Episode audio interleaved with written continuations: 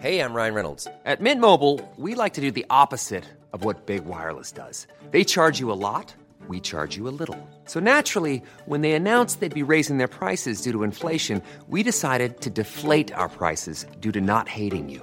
That's right. We're cutting the price of Mint Unlimited from $30 a month to just $15 a month. Give it a try at mintmobile.com slash switch. $45 upfront for three months plus taxes and fees. Promo rate for new customers for limited time. Unlimited more than 40 gigabytes per month. Slows. Full terms at mintmobile.com.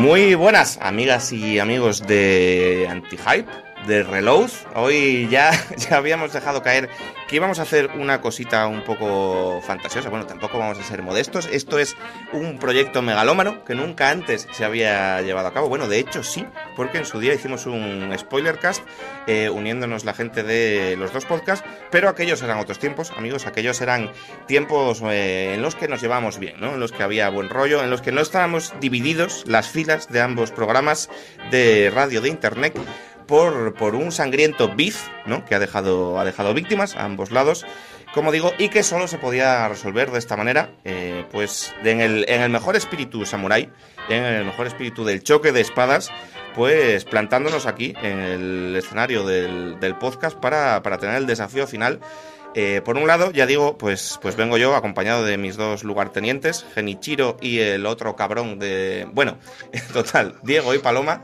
Y, y por el lado del reloj, pues espero que haya tenido los arrestos de presentarse eh, la persona que está equivocada en todo esto del Tetris, que es eh, Víctor, chico nuclear, que también ha venido con dos colegas porque solo no se atreve. Esto es así, eh, Víctor. Víctor, ¿estás ahí? No, venido. Quería, no, hacer como, quería hacer como que no estaba en realidad, ¿no? El- deja- dejarte en mal lugar. El loco, el loco que se piensa que está haciendo un crossover o lo que sea. Está todo en su cabeza. solo. No están ni Diego y, y- y Paula, ¿no? Porque está hablando solo. Un loco que se graba en, en su casa, en internet. No, no, no se separa tanto de lo que hago normalmente, ¿sabes? Eh, pues lo dicho, lo dicho. Estamos aquí, por un lado, de, la parte anti como decía, hemos venido Diego y Paula. Por el lado de Reload está Víctor, que ahora resolveremos nuestras diferencias, espero de, de una manera pues más o menos estilosa. Tenemos a Marta también, está por ahí. Buenas, hola.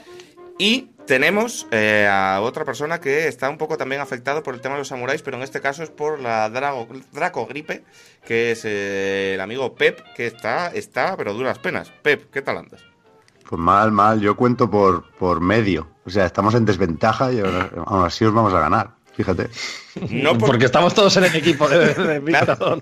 Eh, Este es el tema, que yo creo que tengo algunas fisuras en mi equipo, hay algún traidor, puede que haya puñaladas por la espalda. El Eh, pelón. ¡Oh, Dios! ¡Ay, Dios, el avión de mi casa! ¡Mierda!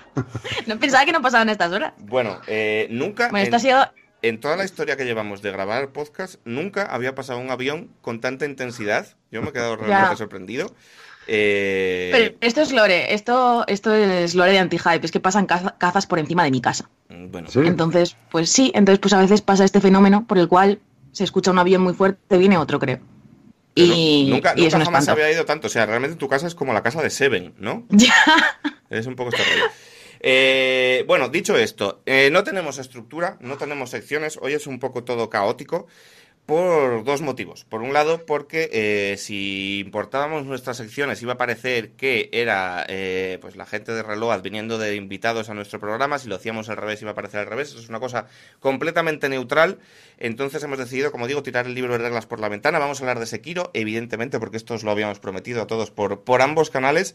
Y también hoy queremos hacerlo un poquito caótico y un poquito sin reglas y un poquito libre y un poquito de fantasía para hacer un tributo al mayor espectáculo de nuestras vidas, eh, a la cosa más bonita que hemos visto jamás, que no ha sido el Sekiro, sino ha sido la conferencia de Gearbox de ayer, eh, la conferencia en la que el señor Randy Pitchfork salió con el full cosplay de mago y efectivamente hizo magia y también hubo un poco de magia con, con los medios técnicos. Bueno, fue una cosa fabulosa. Entonces, un poco en ese espíritu de improvisación constante hemos decidido, como digo, tirar las secciones a la basura. Sé que vamos a hablar de Sekiro, entiendo que vamos a hablar de Randy. No sé si vamos a hablar de Tetris. Esto queda un poco en aquí lo que diga Víctor. Yo no sé si Yo si no hablo de Tetris, mm, me da la, la dracogripe. Yo entiendo que tú tienes que hablar de Tetris porque aparte es una cosa que haces. Vale, yo quiero hacer una confesión y a partir de aquí pues ya tiramos. Yo, para preparar este, este encuentro, yo ayer por la noche, yo me metí en la cama y me puse a jugar al Tetris 99, ¿no? Y intenté muy fuerte ponerme en tu lugar, ¿no? O sea, yo dije, vamos a ver si Víctor tiene razón. E intenté jugar de manera estratégica, mandándole mierda a gente. en- Es, o sea, confirmo, de manera empírica, que, estáis llenos de mierda. O sea, que es imposible. No se puede hacer. Es un caos absoluto. Víctor, no tienes razón. Quería venir con un espíritu de concordia, pero no, no es así. Vamos a ver cómo te lo explico yo esto. Eh, la cuestión, Enrique, es que el que está lleno de mierda eres tú, no yo. Porque, no, porque es que no, no, no hay que pedirle peras al olmo. Ya lo, lo expliqué en, en su momento, que evidentemente si, si quieres el Counter-Strike o, o el Apex Legends o las mierdas que jugáis los, los jóvenes ahora, eh, pues no te lo va a dar. Pero, pero es que no va de eso, joder, el puto Tetris 99. Ya, por, por enésima vez lo digo, que es la forma más chusquera y, y más, y más de, de rave a las, a las 9 de la mañana ya, con el sol salido, eh, de jugar al Tetris multijugador. Y como tal tienes que aceptarlo y tienes que abrazarlo y tienes que disfrutarlo. No puedes pretender mm, a- querer venir aquí de- a perdonarme la vida, ¿no? De ayer antes de irme a la cama me eché un Tetris 99. Es como, ¿pero qué dices? Por Pero favor. lo de que es yo, un yo juego, juego un de una injusto, manera se puede decir que es un juego un poco injusto. claro que es injusto, como, O sea, como, que- que tú- como la vida. Cuando... sí, venga, claro. Como, Como como, que- como muy frecuentemente en los afters a las 9 de la mañana. No es Ya, sí, claro. la justicia. Esto es verdad. Cierto. Claro, claro, Pero sí que es cierto digamos- que es un juego que, es un poco de cuando quedan 10, gana el que quiere. O sea, es totalmente random. No, no cuenta tu skill para nada. No, gana, el- gana el mejor. No es verdad, no es ni un poco verdad. Gana, gana el mejor. Si, si tú en ese momento eres la mejor, o, o Claro. en ese, si en ese momento tú piensas, vale, soy la mejor, eh, Que no, que no, que yo esto lo pienso hacerlo. todo el rato. Yo esto lo pienso todo el rato y no gano nunca. O sea, es una, lo es una cosa de manera sincera. No, eh, no tiene que ser el pensamiento. O sea, no, no, no puedes pensar, soy un soy una avioneta, mira cómo vuelo. No. Tienes que pensar, tienes que creerlo, de verdad, en tu fuero interno, decir, vale, tengo fe O sea, en mis posibilidades. Mi problema con Tetris 99 es que no he entendido todavía el camino del ninja, ¿no? Cuando entienda el camino del ninja y siga la senda de la verdad, mi verdadero poder será desatado y ganaré. En, efec- en efectivo. Es que puede, Vale. puede, puede haber vale, un vale, vínculo. vale, ya está. puede haber un vínculo entre Tetris 99 y Sekiro, ¿no? En, en el hecho de esta primera, este primer combate contra el boss que tú haces en Sekiro, que te pega unas hostias que flipas y tú dices, esto es imposible, esto es un caos. O sea, esto podría ser un poco análogo de lo que pasa con Tetris 99 cuando tú ves las 99 partidas en chiquitico y te piensas que es imposible eh, dirigirles las fichas, pero tú afirmas... eh, o sea, yo, yo quiero buscar puntos en común. Víctor, tú afirmas que esto es posible hacerlo. O sea, se puede jugar con estrategia al Tetris 99. No es un caos fabuloso de... mm, Sí, a ver, quiero decir, eh, las estrategias. Hay literalmente tres estrategias generales que, que el, el juego, de, una, de forma muy amable, digamos, te brinda con el stick derecho, ¿no? Aquí estoy repitiendo la mierda de los sticks, pero es que eh, quiero que estemos en, en la misma página. Sí, sí, no, esto, Eh, esto lo sé, esto lo sé. Claro, hay esas tres estrategias eh, generales que evidentemente tú no puedes, o sea, puedes, digamos, eh, afinar si, si eres un, un prodigio, digamos, de, de- yo no lo soy, desde luego, pero sí que puedes apuntar individualmente. Quiero decir, si miras hacia un lado y ves una, una partida que está como brillando en rojo, porque está la persona esta ya pues a punto de palmarla, pues le puedes apuntar manualmente, digamos. Pero si no es más, eh, pues vamos a ver qué se está jugando aquí. Es un poco pues ya en la rabia, todo el mundo ahí bailando y, y lo- y van cayendo la Claro. gente y tú pues tienes que aguantar. Pero mi pregunta es, porque claro, así, así pintado, es- esto es por esto yo creo que, que, que- que llevas a engaño a la gente, ¿no? Manipulas un poco la información. Porque eh, así dicho, suena muy fácil. Nada, tú miras un poco a la izquierda y ves algo que está brillando en rojo, pero luego cuando te enfrentas con la realidad de Tetris 99, un viaje lisérgico por, por el, el neón, y ya te digo, es una cosa de locos. Quiero decir, ¿esto es, ¿esto es posible hacerlo sin ser una persona digital fusionada con Internet, como es tu caso? No, no, no, no. O sea, es, es casi literalmente imposible. Claro, claro, claro, es a lo que voy. Yo entiendo Pero que esto- tú, como esto has lo reconozco trascendido, como has trascendido la dimensión física, pues igual para ti es más fácil. Pero para una persona lo que sigue siendo de carne, es como muy complejo. O sea, al final, quiero decir, eh, eh, al final es, es, eh, como, como siempre en el, en el Tetris multijugador, tú nunca, si te enfrentas, digamos, directamente a otra persona, pero no es en plan le das una colleja o lo que sea. Es, a- es un juego de aguante, de un peloteo, ¿no? De, Hmm. de dar y recibir y no, no tienes ninguna posibilidad, no, no puedes hacer nada en su tablero que no pase primero por el tuyo. Y en este caso es lo mismo, pero con una pila de gente ahí que, que no es ni medio normal. Entonces, eh, la, la forma correcta de jugar, entiendo yo, sigue siendo esa, centrarte en tu tablero. Hay que, para, digamos, para derrotar a los demás, tienes que centrarte en, Claro. en ti, en tu tablero. O sea, el es, tiempo- una, es una experiencia egoísta. El tiempo que tú inviertas en pensar en los demás, no lo estás invirtiendo en pensar en tu partida, que eso es lo que al final te va a llevar a buen puerto. Con lo cual, está mal el juego. con lo cual, esto es un poco lo que yo defendía. Que todo, todo, todo, o sea, todo el chiringuito se cae, no, porque está basado en Tetris, que es una cosa solidísima, pero todo lo demás no está muy bien pensado, porque tienes que ignorarlo si quieres tener posible. Esto es un poco lo que yo decía. Eh, a mí me gustaría saber qué, qué opina el resto de la gente, porque este es parte del beef, ¿no? East Coast, West Coast. Eh, saber lo que opina el resto de la crew. He visto que Paula no me ha traicionado. Diego está ahí esperando para clavarme el puñal. Yo no estoy nada de acuerdo contigo. Ya lo podemos sacarnos todo encima. Y, Ah, clarísimamente hay estrategias y clarísimamente se puede jugar. Quiero decir, Claro yo para empezar, lo, primero que me costó entender en el Tetris fue lo de no te hagas línea a línea, deja que caigan las fichas. O sea, como en el Sekiro. Ya que comparabas con el camino del ninja, yo estoy viendo. Tienes que aprender a hacer cómo se combate. Yo estoy viendo, estoy viendo similitudes, ¿eh? Aunque eh, que- espero, eh, Víctor, que estemos de acuerdo, que de esto ya no lo sé, que está el Sekiro mejor. Pero yo te veo muy arriba. Después, oh, quizá después del despecho que tuviste. La peor forma de buscar puntos de encuentro, ¿eh? Sé, Pues Mario 64 te gustará más, digo yo, ¿no? Es que no lo sé, porque me ha pasado la sombra de la duda de que quizá no.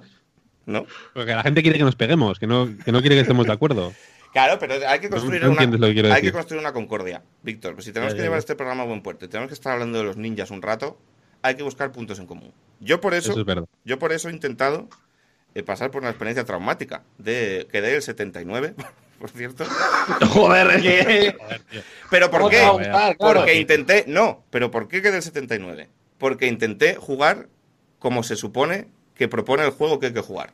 Fijándote, no sé qué, la- y, que- y fatal.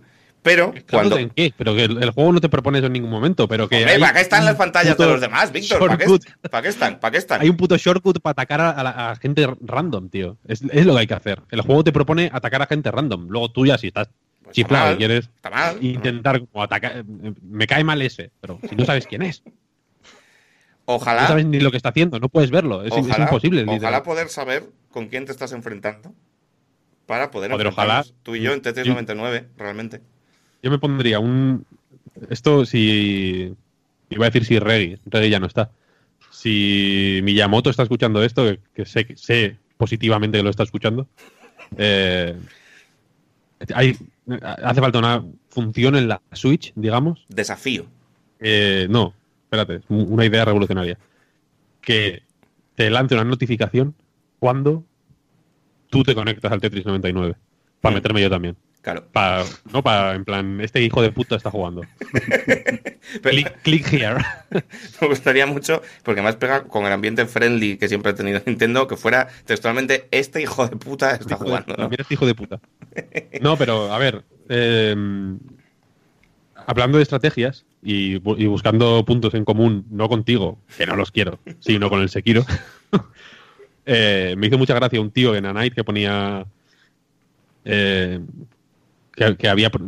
Hace unos programas comenté que. eh, que el- lo que yo hacía era como hacer una, una torre altísima, altísima, altísima, para que la peña, digamos, le saliera yo cuando buscaba gente y estaba a punto de perder. Eh, y luego lo que hacía era como pa, pa, pa, pa, hacer mil líneas y joderles la vida, ¿no? Y uno en A Night puso en plan, joder, es bueno esto tal de poner, de forzarte a estar casi a punto de perder. eh, y luego hacer parries como un loco. Me hizo gracia lo de el, el devolver basura como, como hacer parries. Y es verdad, no lo había pensado, son parries, tal cual, son Sekiro. Es que es el puto Sekiro. ¿Mm? Joder. Y de ahí No es casual que haya tantos japoneses jugando al Tetris 99. Y de ahí mi pregunta, que puede parecer un poco petecander, pero ahí está. Para que salgas y, y- y lo digas en público que te gusta más el Tetris que el Sekiro, que esto sé yo que es así, porque estás loco. El Tetris Effect igual. Mm. Bueno, yo estoy un poco ahí también, ¿eh? lo siento Enrique. O sea, esto es, entiendo que es como una traici- traición a nuestra alianza, pero el Tetris Effect, uff. Pero es no que te esto, queda nadie. esto, esto, por ir adelantando, yo esto ya sabía que iba a pasar, pero no por la parte del Tetris, porque Paula, hoy, viene un poco con las rebajas. Porque ¿Yo por Paula, qué? porque sé yo que el Sekiro no te está gustando tanto. Pero ¿por qué me exposé a decir Ah, de esta ah. manera al principio del programa? No, a ver. Esto porque lo sabes tú. Ah, porque lo dije ayer. Lo Vale. eh, mm, ah, lo he dicho una vez, nada más. Bueno, que, mm, que yo no, que no, no tengo declaraciones que hacer al respecto, ya hablaremos, pero Bueno. que es un juego que está bien, pero que igual no está tan bien tampoco y no pasa nada. Ahora, ahora avanzaremos. Eh, dicho Vale. esto, dicho esto, como de nuevo, como hemos tirado la escaleta mm, por la ventana, yo no sé qué queréis que haga, porque ha recaído en mí el, el- el tema de presentar esto, porque evidentemente pues Pepe está, está del- fatal de lo suyo. Eh, entonces yo no sé, si queréis comentar algo de noticias, eh, si queréis que vayamos al Sekiro directamente, esto a mí es un poco lo que... Pero no me vais a explicar la fantasía del Randy, que yo no lo he visto. ¿Tú no has visto lo del Randy? Yo no lo he visto, yo no lo he visto. Yo tampoco, ¿eh? Vale. eh, Vale. Personas... O sea, claro, la sección puede ser, le explicamos a Pepi y Paula qué ha pasado aquí. Porque los demás lo hemos visto todos. Marta, tú lo has visto. No. No, pero esto es que me parece gravísimo. O sea, yo entiendo, yo entiendo el compromiso con venir a grabar esta fantasía que habíamos quedado hoy, pero eh, gentes de internet, si estáis escuchando esto y no habéis visto la presentación, la conferencia, el evento de Gearbox desde el PAX, por favor, dejadlo todo, id a verlo, porque a mí me ha cambiado la vida. Es lo más bonito que yo he visto jamás. Me sabe mal, fíjate tú, vamos a hacer un programa sobre el Sekiro en el que vamos a tener que andar con cuidadín con los spoilers y tal, porque la gente se lo toma como regular. Me sabría mucho peor a- spoilear la conferencia del Randy. o sea, ha sido... uf, ha sido increíble. Pero no está en, en- o sea, en el canal de YouTube de Gearbox, lo estoy viendo ahora y no está, ¿eh? La conferencia. Igual en Twitch sí que No, todo. no, ¿eh? no, quitarlo. ayer lo emitieron en, en YouTube, yo lo vi en YouTube. Sí. Em, Es que, joder, eh, es que es. Yo no exagero si digo que es Hay nivel, tanto detalle, tío. nivel Konami 2010. O sea, ya. déjame, déjame, por favor, Sí, sí, sí. Enrique. me acabo- es que me acabo de acordar de un detalle que me gustó muchísimo.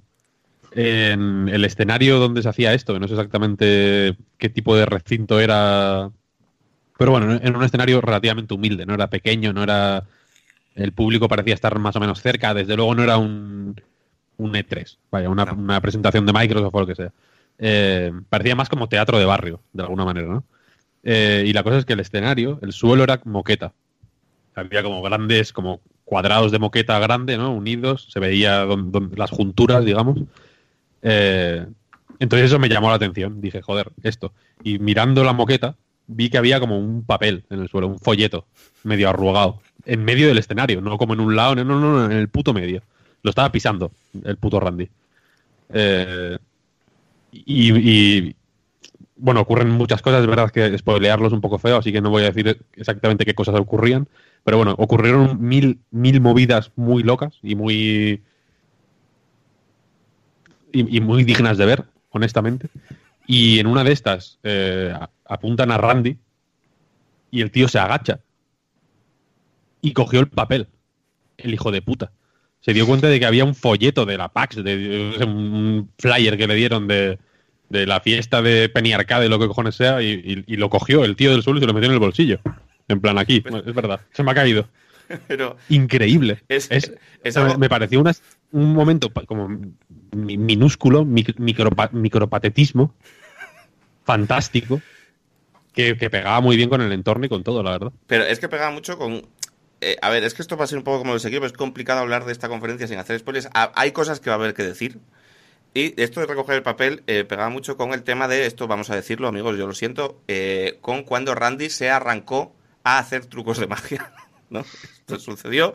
Hubo un momento, un cruce de miradas en el que había unas cartas sobre la mesa, sobre una mesa, sobre un maletín de mago que Randy había traído. Efectivamente. que Randy- Hay que hablar de maletín. Claro. Enrique, hay que hablar de maletín. Esta- la- o sea, todo estaba siendo normal, más o menos, hasta que Randy decide presentar el juego de cartas del Gearbox, de- de- del, del Borderlands, y para sacar, para enseñarlo, saca un maletín que es un maletín de mago de toda la puta vida, con su stand, su trípode, todo el rollo.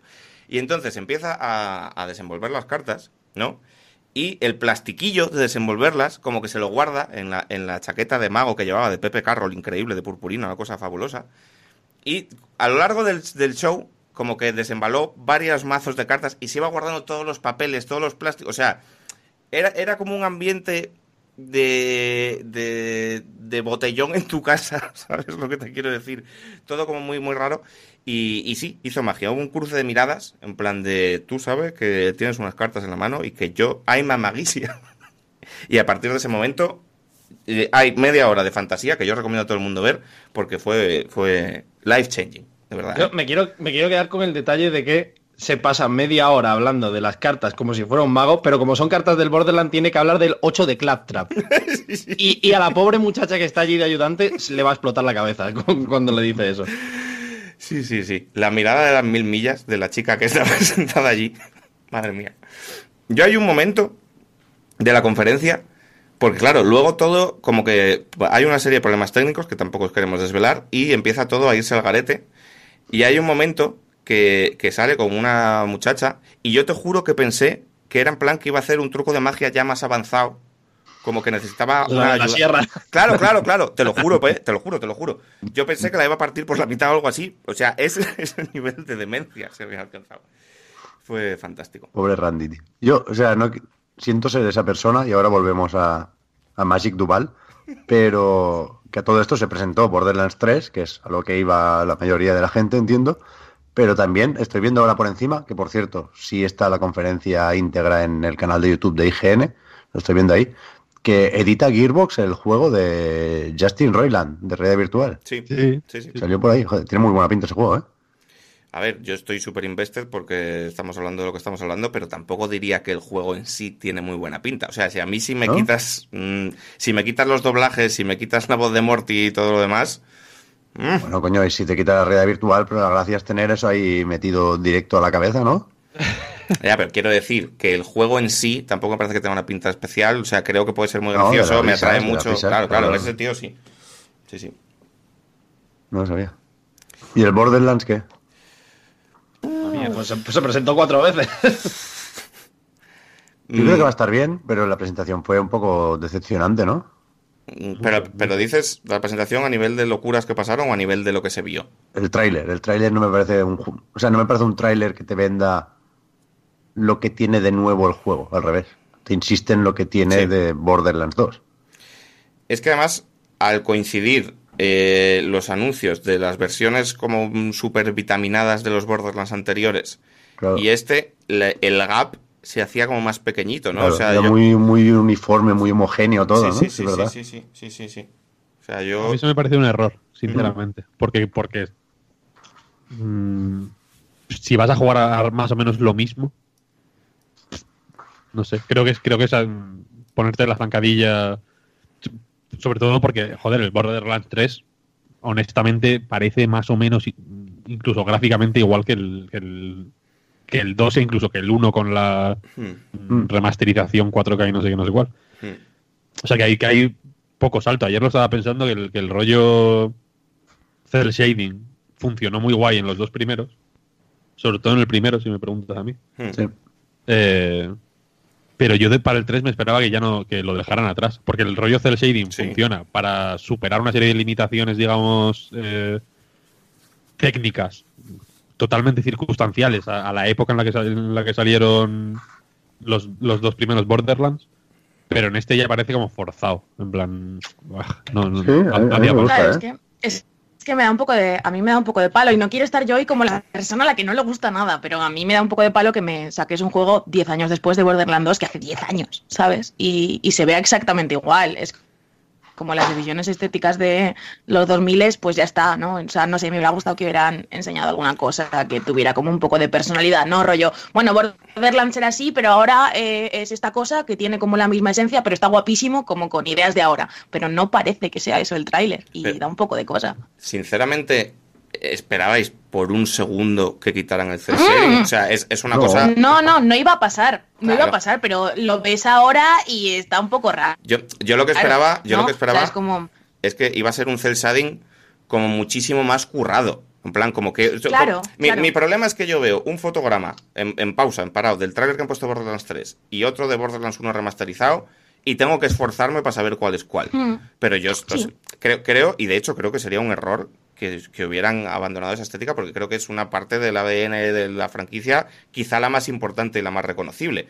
O sea, o sea, de hecho, me fijé ayer, antes de que se fuera todo el carajo, la gente que, que llamó Randy en plan, bueno, la gente que ha hecho cosplay y tal, y me, me- me gustó mucho una chica que se había hecho un traje de, de- de Tiny Tina, creo, que era el, el propio traje, llevaba el cel shading de Borderlands. ¿sabes? Sí, sí.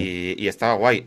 Yo pensaba que simplemente pues estaría como más trabajo. Sí que, sí que tiene un poco más de detalle. Tú te fijas en el remasterizado del primero y a nivel de, de- de detallitos, de, de esta suciedad que tiene como el dibujo, está como menos, como menos currado.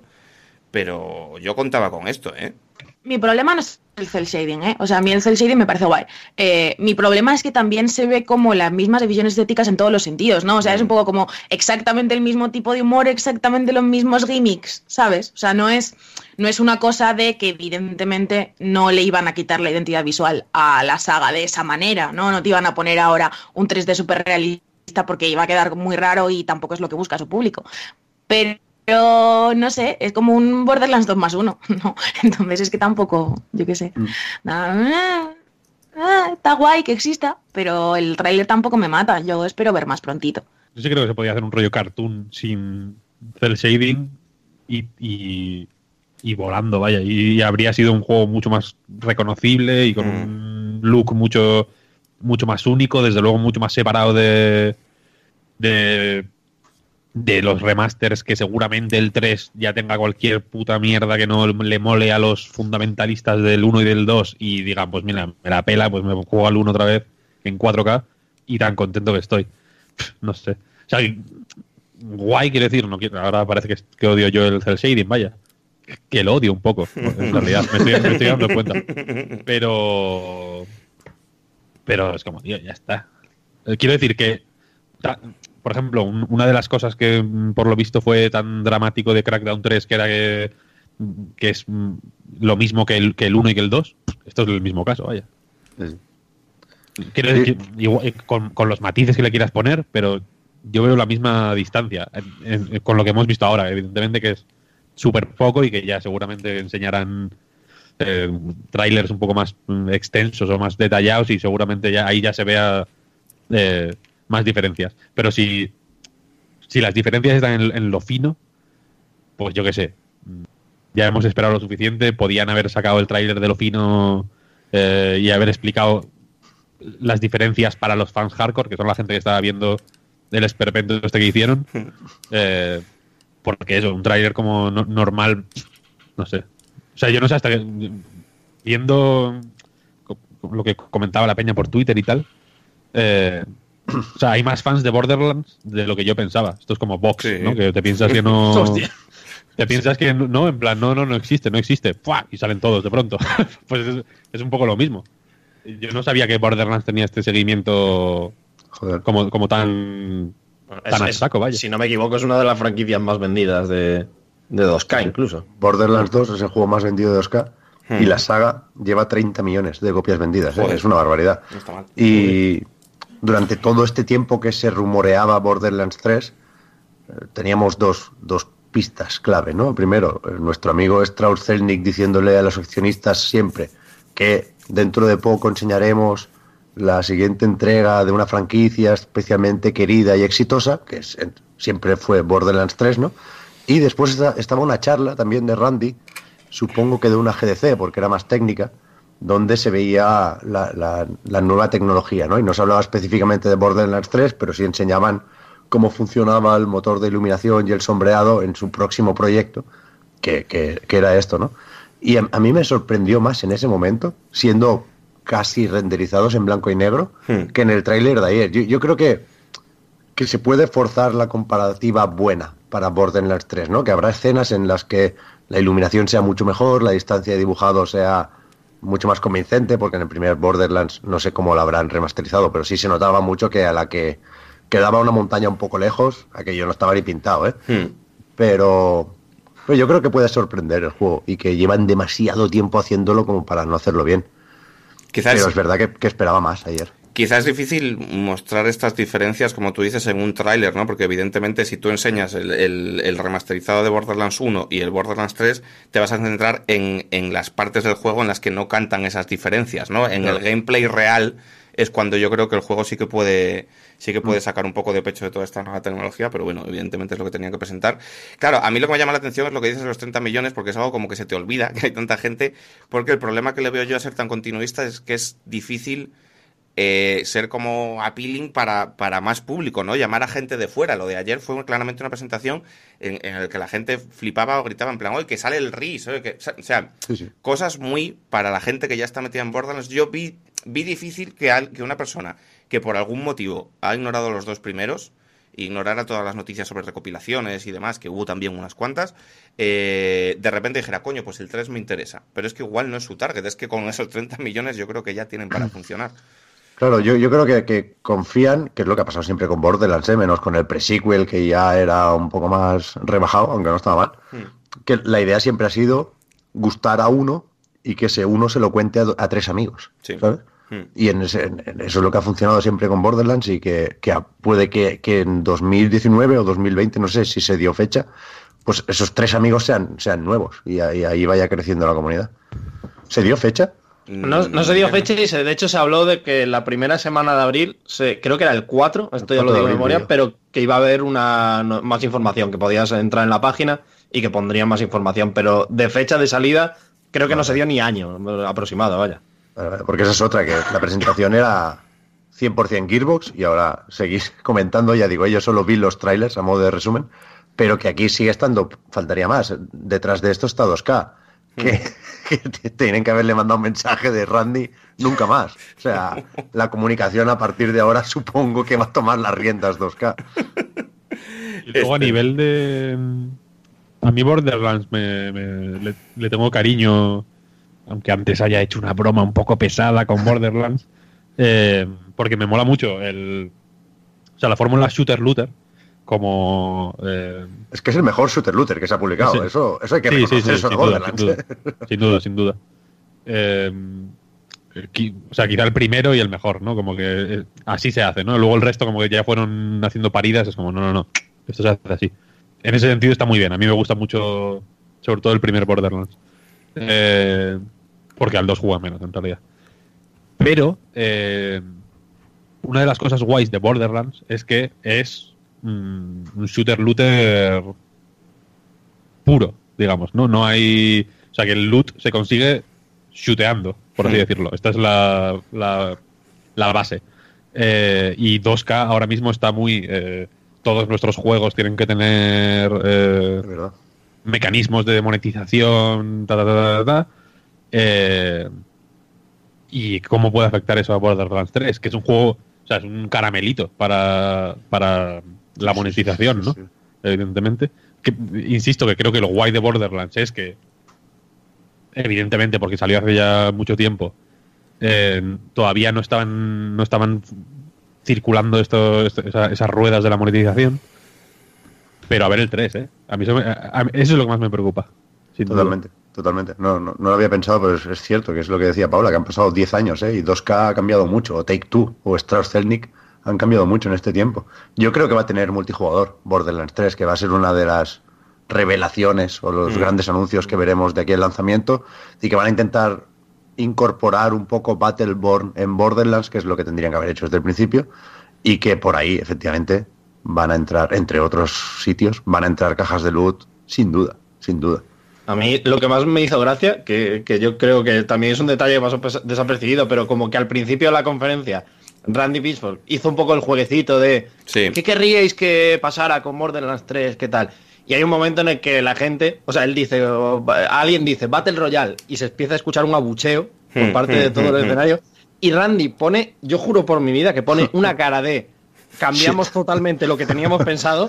En plan de corta, corta, corta, cambia de tema, lo que sea, porque yo lo sigo viendo clarísimo. Borderlands 3 va a tener un Battle Royale de aquí a Ah, tú crees, pero- de su lanzamiento. Yo, Fácil, yo esto, fácil, fácil. yo esto lo interpreté totalmente al revés, ¿eh? O sea, te quiero decir, yo realmente creo que no lo están haciendo y me pareció como un momento de sacar pecho. Por eso lo estaba pensando ahora todo el rato, lo del Battle Royale, cuando habláis de las cajas de loot, porque lo hubieran dicho, si no fuera a ver, como que lo hubieran dicho porque dijeron lo del Battle Royale. O sea, lo vi como un momento de somos super true a nuestras raíces y no vamos a hacer un Battle Royale aunque los haga todo el mundo. Entonces voy a plantear esta pregunta para decir con el pecho henchido de orgullo, sí, el Battle Royale está muy bien, pero no es el juego que estamos Sí, haciendo. sí, Me pareció pero es que no como- lo dijo con el pecho henchido de orgullo, que es que lo dijo, o sea, ¿Tú se crees? rió y dijo, no, no, claro que no, ja, ja, ja, ja. Y era como en plan de Randy, igual, igual esto te lo recordamos dentro Hombre, de dos años. Viendo, viéndolo de A mí en su momento, al principio de la conferencia, me pareció lo que te estoy diciendo y por eso creo que sí habrá cajas de luz porque también es algo muy goloso decir y tampoco va a haber cajas de luz. Eh, pero claro, viéndolo de después, viendo su capacidad para improvisación, viendo el momento Oprah, viendo el momento Oprah que Uh, se sacó de palma, Oprah. Hay que, hablar, hay que hablar del momento Oprah, yo creo que esto hay que esto- Increíble ese momento. cuando estaba todo cayéndose a pedazos, de repente, para ganar tiempo, yo creo, y yo juraría que se lo inventó, dijo... Pues, 100%. Pues el juego, creo, Hombre, que, no. creo que era juego Sí, de sí, cartas, dijo, lo tenéis todos los que estáis aquí, lo tenéis debajo de la mesa o sea, como os lo vais a llevar gratis, y, y hubo un momento de confusión en plan de... ¿Cómo vamos a hacer eso? O sea, claramente no estaba preparado. Hubo un momento que Randy No, se Ahí fue cuando cogió el papel del suelo. No regaló el 1 y el 2. Y es que Sí. ahora parece que sí lo viera, ¿eh? Y, y- he visto trozos. Pero juraría que en uno regalaba el, el- el Borderlands 1 y 2 a los asistentes. Algo que decía, no sé cómo lo vais a hacer, si con cupones o qué. Pero Eso, ya- eso, ya eso, eso, eso, Claro, claro. No lo tenía preparado, era porque se estaba derrumbando todo y tenía que Claro, salvarlo de alguna manera dijo- y regaló unos Borderlands. Que, que dijo literalmente en plan de lo tenéis debajo de la silla y hubo como dos minutos de confusión con gente mirando bajo sus asientos y diciendo que aquí no hay nada, Randy. Y el Randy riéndose como en plan de... Eso no tenía ningún sentido. Yo tengo que reconocerle también saber mantener la entereza a lo largo de toda la conferencia, porque la mantuvo más o menos, ¿eh? Llevo pensando esto un montón de rato. O sea, yo en el minuto 3 me hubiera echado a llorar. Sí, sí, sí, sí, totalmente. Era, era, de, era de abandonar e irte a llorar en la ducha. Y él estaba allí haciendo bromas, no sé qué, volvía a salir. Pero Eh. que se le había filtrado la chaqueta una hora antes y aún así el tío hizo un reveal en plan de no lo vais a creer lo que llevo debajo de la chaqueta. Y como Randy, lo hemos visto todos en Twitter cuatro veces por lo menos. Pobrecito mío. Eh, bueno, eh, no sé si queda mucho más que hablar de la conferencia en sí, pero bueno, hablaron de algunos juegos más, hablaron del... ¿Cómo se llamaba? El... Risk of Rain, que es más feo que... Sí, que, este que dijeron, este es el juego que haríamos si tuviéramos 25 trabajadores Sí, sí. en vez de 400. ¿El que, ¿eh? ¿El Risk of Rain? Sí. Risk of Rain 2, Dos, dos. que, que El abandona el, do- Me estáis abandona el diciendo el 2D. Goti. No, cuando lo veas te arrepentirás de tus Que, palabras. que sé perfectamente qué juego es, que el Risk of Rain 1 es la hostia y el Risk No, of Rain 2 claro, lo saca claro. allá. Eh, o ya sea, verás el 2. Que, que sí, que sí, que sí, que lo tengo vistísimo, vamos. Pero que, que no sé, que el Rain está guay. Yo muy apologista de esto. Aunque la estética, pues yo qué sé. no, pero no Sí. pasa nada. Los juegos, los juegos no tienen que ser bonitos para ser buenos juegos. que somos? ¿Superficiales de mierda? No, ¿verdad? 100%. 100%, 100%. Estaba, estaba regular. y no- tampoco hubo mucha noticia más. El, el juego de las cartas, etcétera. Un momento en el que se apuntaron el tanto del Fornite, que fue un poco mm, también extraño. Y, y dicho esto, mm, yo creo que tenemos vista más o menos lo que es el momento de Randy. Por favor, de verdad, de corazón. Enrique, perdona. La la única obligación moral que tenemos en, en Reload es facilitar a los desarrolladores el diseño de las cajas de loot. Hmm. O sea, cuando se nos ocurre la animación para una caja de loot, estamos contractualmente obligados a, a decirla. Y está pensando que en Borderlands podría innovar, como, como hace siempre Randy, ¿no? Lo tiene en su ADN, y tener varias animaciones para las cajas de loot. Uy. Que, que sea un claptrap que se tropieza y le caen los ítems de la caja de loot, que tose y escupe la- la- el, el loot, que, que se golpea así en la cabeza, ¡pam! y se le abre una trampilla y saca el- Pero el podría loop. ser como un minijuego en el que tú, tú le haces tropezar de diferentes maneras, Claro, ¿no? si y entonces, mantienes- según la forma en la que hagas, hay más probabilidades de que te salga una cosa u otra. Claro, si mantienes el de pata izquierda, por ejemplo, como los chupachups de bayoneta, pues eh, hace el de, del tropiezo. Claro. Que, que hay ahí un poquito de, ¿sabes? Pero esto abre. eh, o sea, me está gustando muchísimo. Ahora quiero que haya cajas de loot en Borderlands. pero abre una New Frontier porque eh, podrían vender animaciones para las Correcto. cajas de loot. Correcto. vender el baile de Bien. cartón para Claptrap. Esa es la actitud. Claro. ¿Entiendes? Ahí está el futuro. claro, Ahí claro, está. Eso es lo que, de- lo que espera de nosotros Strauss Zelnick. Y nosotros se lo damos. Claro. Cuando está ahí haciendo dominadas. para- El CrossFit. Claro, cuando está haciendo CrossFit. Para tener éxito, dice monetizar la propia monetización. Es que así. Claro, claro. Es Porque que así, yo, Doc. ¿Quién lo quiere? ¿Quién lo quiere? A Claptrap bailando break, soltando, ¿sabes? Como un torbellino de loot. Pues esto lo quiere todo el mundo, entonces esto lo pagas. Podría haber cajas de loot en las que hubiera bailes para las cajas de loot. ¿Es el futuro o...? es- El, el problema de Borderlands 3 va a ser que el cabrón, porque será un sinvergüenza, va a hacer bromas sobre esto. Va a decir lo de 100%, I've heard, hombre. I've heard you like monetization, so I put monetization in your monetization, ¿sabes? Y hará las bromas mientras te pide 2.99 todo el rato. Sí, sí, sí, Y va, a ser catastrófico. 100%. Es que, joder, alguien debería mm, parar el tema del humor autoconsciente en los videojuegos, ¿eh? Porque lo es, peor, es lo peor. es la puerta de entrada para todo. Para Sí, las sí, quests de mierda, en plan de, "Ah, sí, te hemos hecho ir a por estas tres cosas, pues, hijo de puta, pues no lo hagas. Completamente intransigente con eso. No, Sí, no se A mí vale. me- No está bien.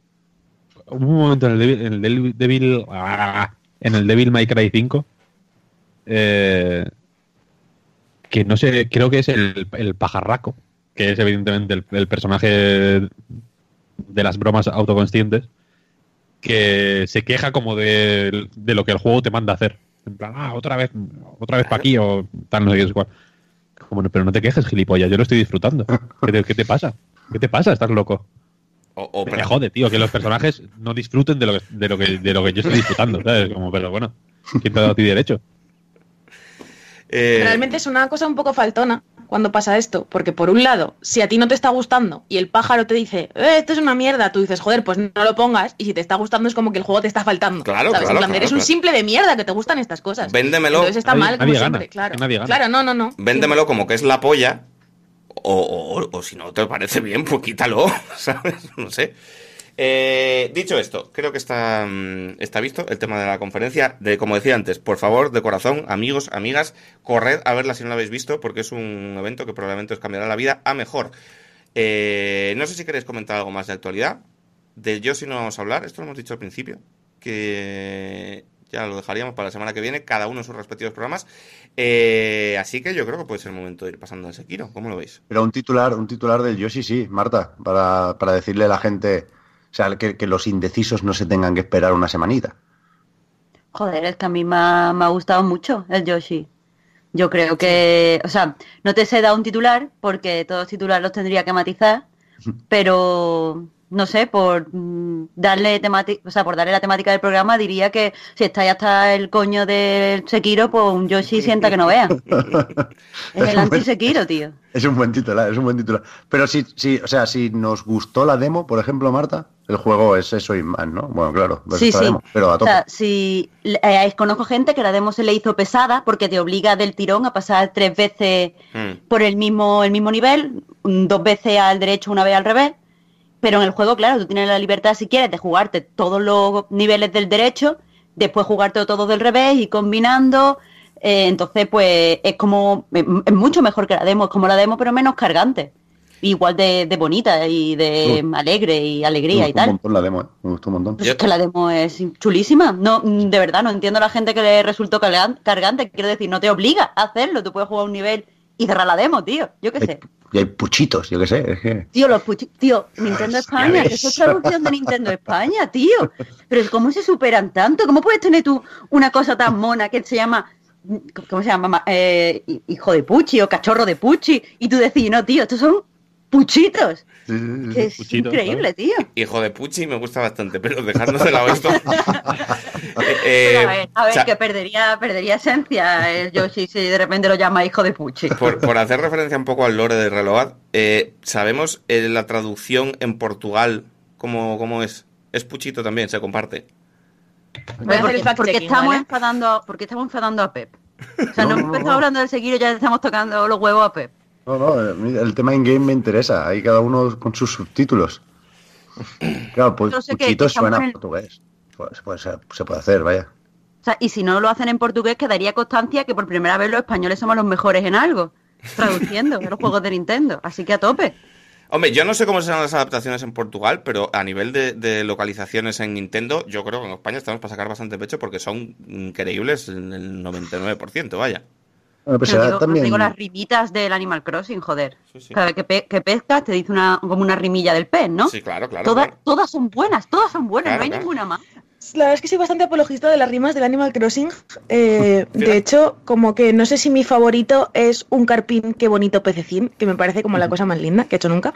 O luego en, creo que es el de Wii, que te dice, he pescado una carpa, ya puedo montar el circo. Que esto es un poco subtítulo de Eurogamer. Y yo te voy a decir que el único juego que recuerdo que maneja ese nivel tan elevado y tan elegante de rimas es Final Fantasy XV, que es mágico es- en este Bueno, sentido. también. lo de Final. Fantasy XV es increíble, pero, o sea, pero a todos los niveles. Porque cuando te sale el león come gamba, es como, Sí, sí, sí. de verdad, estupendo. Estoy muy preocupado, ¿eh? os lo digo. ¿Estás buscando este tema? Muy preocupado. Muy preocupado. ¿Qué ha pasado? Eh, en japonés, eh, Puchito es Kopochi, ¿no? Ujú. Está todo correcto. En español es Puchito. En francés es Tipuchi. Gipuchi. En, Papuchi, papuchi, bueno, esa. ti- ti- ti- Tipuchi. En danés es Puchipap. Uh, me gusta muchísimo. Me gusta. Eh, Igual es mi favorito, ¿eh? Los daneses. En al- el alemán es Snuffelchen. Joder, me cago en la puta. Los alemanes, No pueden De tener nada bonito esta gente. ¿eh? los alemanes la- la- a la mínima te la lían. No, no, no hay que fiarte, vaya. En italiano es Puchi Cucciolo.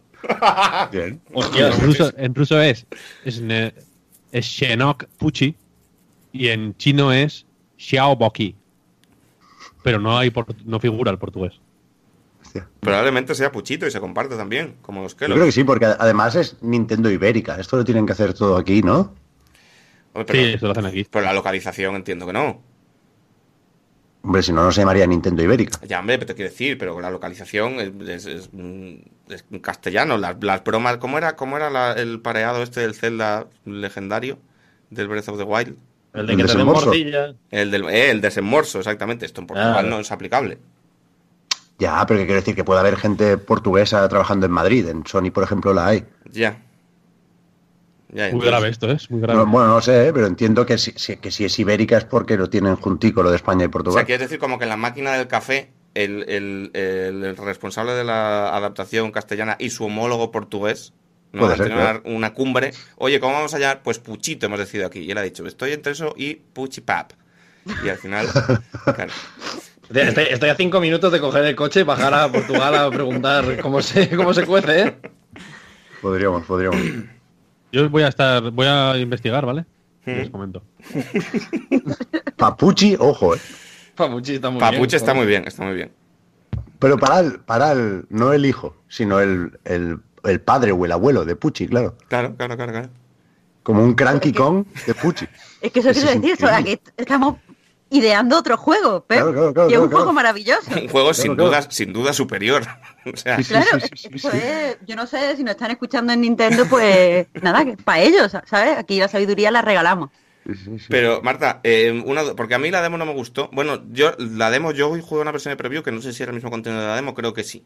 Pero a mí no me gustó porque me parecía insultantemente fácil. Que ahora, después de jugar el Sekiro, lo estoy viendo con otros, con otros ojos jugar a un juego insultantemente fácil, ¿eh? De hecho, me he planteado que igual es el momento de jugar a Kingdom Hearts 3 ahora, porque estoy un poco como estoy. Eh, No lo hagas, no lo hagas. ¿Esto al final se arregla? ¿O, o es.? O, o sea. Entiendo que el Sekiro no va a ser. No, por suerte. Eh, no, a ver, es un juego fácil, sí. Eh, lo que pasa es que eh, la forma de añadir más, más dificultad no es cambiando los niveles o poniendo tal, sino poniendo muchos coleccionables que te puedes sacar de una vez. Fantástico. Entonces, eh, claro, es que llegar al final de cada nivel es muy fácil. Llegar al final de nivel con todas las eh, flores escondidas, Mm, todas mm, las mm. monedas, todas las monedas especiales, el máximo de vida y además la manualidad extra que hay que encontrar, pues ya no es tan fácil. Bueno, Entonces, Entonces, yo ese- lo he jugado así. Es el esquema de Wally World y entonces, pues nada, Gotti, mejor juego de la historia y ya lo he adjudicado. Perfecto. A ver, es, es un poco más. Terminar el nivel. Bueno, no, terminar el nivel igual de fácil que en Gory World, ¿qué coño? Eh, las flores escondidas Sí. son un poco más sencillas que en el voleibol, pero las monedas especiales son iguales que las flores del voleibol. Vale, vale, vale. Entonces me, quitas un peso encima porque estaba preocupado por esto, ¿eh? Porque, o sea, me todo me parece guay, me parece súper bonito, me parece la hostia lo de ir por detrás y ver los códigos de barra, me parece todo increíble, pero es que era lo que yo jugué, sinceramente, era trivial. O sea, era darle a la derecha y se acaba y a tomar por Ya, culo. ya, ya. No, a ver, eso es así. Pero es que en la demo no salen todo, todo entero los coleccionables que hay. Ya, ya te entiendo. ya, ya, ya. Sí, sí, es que me pareció como que había poco más que hacer aparte de acabar el nivel, ¿sabes? y ahora lo grabé. No, no, no, mejor. y Además hay unos cuantos eh, niveles que son, o sea, que tienen varios quick take events o que vas montado en, por ejemplo, en un avión. Eh, A mí es un nivel que me ha gustado mucho. Y tienes que ir derribando cosas a huevazos, eh, que es lanzando huevos, que me lo veo venir. ya. Eh, y, y ahí sí le vi yo cierta dificultad porque tengo muy mala puntería y, te- y a mí me tiene que sonar el clean antes de lanzar, entonces muchas veces perdía la oportunidad. Uy, como el Y me ha gustado. Igual. King Klang, eh, me fascina. Eh, bueno, eh, ah, vamos a hablar del Sekiro ya. Es que, me he venido- es que has dicho lo del clean y me he teletransportado y me he vuelto loco, ¿eh? Eh, ¿Pasamos ya al Sekiro? Mm, Dale, dale, dale, sin miedo. todo, todo bien. ¿no? Venga, vamos para allá. Eh, uf, ¿Quién quiere empezar? que, empiece alguien que a mí me... Yo voy a... ¿Quieres- Yo puedo empezar con el hate, ¿eh? A Venga, tope. Si queréis. Ah, va, es que eso, yo me lo quito porque tengo un... O sea, en mi interior me estoy sintiendo muy mal de estar aquí y tener que ser la agua fiesta. Creo, Pero- que, creo que hay otra. O sea, creo que hay dos infiltradas en ese sentido. A ver, pero yo, bueno, luego me explico, ¿vale? Claro, claro, que empiece Marta, luego contad vosotras vuestras cosas claramente equivocadas y luego ya. Ahora me rebatís, si es que eso, yo, yo digo de empezar, no solo por, por no quitaros la diversión después, sino porque así podéis rebatir toda la mierda que yo voy a decir. A ver, ¿qué pasa con el Sekiro? Yo no había jugado nunca a ningún juego de From Software porque, eh, primero, no me atraían mm, ni, ni temáticamente, o sea, esto de eh, lo que la gente llama, lo que la gente llama, ¿sabes? La narrativa fragmentada, a mí me parece eh, que son como tiritos y que después la gente tiene que completar en internet. Entonces, entre eso y que estéticamente no me llamaban los juegos de From Software, pues nunca me había acercado. Parte de culpa también la tiene Pep, porque eh, fue el primero, así que, Pep, a ver, De fue el gratis, primero que te, que te leí y como que dije, bueno, pues si no le mola Pep, Ya. ¿sabes? No merece nada la pena aquí nada. Entonces, pues nunca había jugado. Y ese ha sido el primero. Y entré con mucho, con mucho miedo. O sea, yo no tenía pensado jugarlo ahora, estaba, estaba esperando eh, que llegaran unas vacaciones para poder dedicar toda la hora que yo quisiera, pero aquí como ya Víctor me dijo lo de que íbamos a hacer el choque este de espadas, pues me, me puse. Hmm. Y me estaba esperando algo hiper mega complicado. Y lo es. Quiero decir, lo es. Pero eh, la forma en la que a mí me ha hecho clic el juego es eh, que es como un juego de ritmo. O sea, Ujú. tú vas a tener que aprenderte a hacer unos movimientos en el momento determinado. En los Ujú. juegos de ritmo tienes a la música para darte, eh, para indicarte el momento en el que tienes que hacer el movimiento. Aquí, por ejemplo, son las animaciones de la peña con la que te enfrentas, que te dice cuando tienes que hacer el bloqueo y para hacer el parry y tal y cual. Eh, entonces, me parece como el peor tipo de juego de ritmo, porque no me entretiene la música. y, eh, y me parece que, que, eh, es poco gratificante, o sea, me da muy poca gratificación el vencer a los bosses, porque lo he tenido que intentar tantas y tantas y tantas veces, y me he quedado a veces a, yo qué sé, a un bloqueo de podérmelo cargar. Y no sé, cuando ya lo termino es como, ah, menos mal, no es una alegría que me impulsa a seguir jugando. Y después tengo ciertos problemas con, con la historia. O Mm. sea, me, me parece que está, tiene este tono maduro, serio, te voy a contar una cosa de leyenda, shinobi, no sé qué, pero después, por no spoilear, pongo algo de muy del principio, o sea, del tutorial, eh, tiene cosas como, bueno, pues ve tú y ahora me silbas y voy yo. Y es como, pero vamos a ver, que esto es excusita de juego de Play 2. Entonces, que tenga toda esta seriedad y este tal, y después tenga eso, eh, eh, tengas que dar esos saltos de fe narrativo, me molesta. Y, y también me molesta el, el hecho de que porque soy muy mala, o sea, el juego me parece precioso. Mm. Visualmente es un, un bombazo. Lo he flipado todo lo que he visto. Y de verdad me sentía todo, o sea, como una recreación japonesa, entre comillas, auténtica, porque claro, hay bosses y minibosses horribles, pero como que me sentía que de verdad me había transportado a Japón, estoy haciendo comillas. Mm. Pero eh, no lo he podido disfrutar porque al final estaba todo el tiempo como si fuera el, Spider-Man Shinobi, ¿sabes? Estaba jugando como si fuera una ardilla. Hmm. Nada más que corriendo por arriba, no podía ver bien las cosas, no podía disfrutarlas. Si quería explorar cualquier lado, mm, tenía que ir nada más que pegado a la pared sin poder ver las cosas bien porque iba caga viva, claro, porque me mataban. Y como que ese proeza visual se me quedaba corta porque no podía disfrutarla. Entonces, mm, a mí el juego no me daba ningún aliciente ni narrativo, ni de satisfacción personal, ni, ni de disfrute en el juego para continuar. Lo único que me ha servido en general como experiencia personal mía jugar al Sekiro, no lo he terminado por supuesto, es que eh, me ha, he podido ver un poco la estructura esta de que es como un juego de ritmo pero serio y solemne, con el que no te puedes meter Mm. pero más allá no he sacado nada de mi experiencia. Ahora ya os podéis meter conmigo. Adelante. No, yo, yo lo entiendo, ¿eh? Por alusiones. Yo creo que soy un, un ejemplo esperanzador, Marta, por mi relación con Dark Souls. A mí, efectivamente, el, el primero, al principio no me gustó, pero porque tuve que analizarlo. Y entonces lo peor que te puede pasar con un Souls es tener presión de algún tipo. Agree. Por, por tener que analizarlo, por, te- por pensar que te tiene que gustar. Siempre hay una presión, o, o es muy fácil que haya una presión asociada a un Souls, ¿no? Y en Sekiro esto es un poco más retorcido porque puedes tener la presión de intentar descubrir los Souls con Sekiro. Y, es de nuevo una presión negativa, porque lo que tiene Sekiro de Souls, que no es poco, no creo que, que Sekiro lo presente mejor que cualquier otro Souls, ¿no? Si es mejor que Dark Souls o Bloodborne, luego si queréis hablamos de eso, Mm. lo es porque por lo que hace distinto, ¿no? Porque las mecánicas las presenta de una forma distinta, entonces lo que hace especial a Sekiro es lo que tiene de propio, aunque tenga muchas otras cosas de Souls que es mejor, insisto, descubrir con los propios Souls. Entonces es raro, es raro, es, o sea, es un juego que es difícil eh, cogerlo sin, sin estar condicionado por, por H o por B, ¿eh? Por- o porque te gustaran mucho los Souls o porque no los conocieras y veas esto como una puerta de entrada cuando en mi opinión no lo es. Y, y es verdad que te recomiendo, Marta, en tu caso una presión es jugarlo para poder hablar hoy aquí.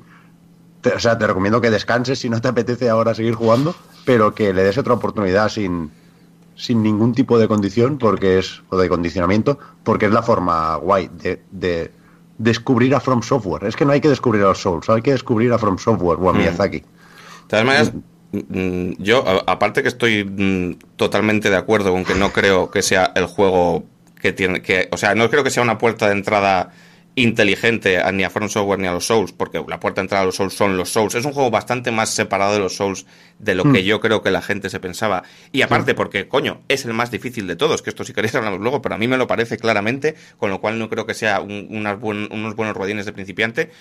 Yo, por, por, lo- por el arco que yo he pasado con los juegos de, de From Software, que además está todo documentado porque lo he hecho todo en directo, eh, a mí lo que dice Marta, yo lo entiendo y me parece una posición valiente en el sentido de que eh, quizá cuando salió Dark Souls o cuando salió Demon Souls, tú tenías cierto, cierto margen de movimiento a nivel social, si quieres, para, para experimentar esta reacción. Pero ahora mismo ya como que no se puede, como que lo que está diciendo Claro. Marta está dos puntos equivocado. Estás equivocado porque no es así, porque son juegos maravillosos en los que la narrativa fragmentada te lleva a descubrir no sé qué y es un viaje de autodescubrimiento y la agresión tienes que abrazarla porque te hace cambiar como jugador y cuando, cuando superas a un jefe es un movimiento de catarsis. Todo eso está muy bien, todo esto a mí ahora me pasa, pero al principio no me pasaba ni un poco y puedo entender esa, esa reacción negativa.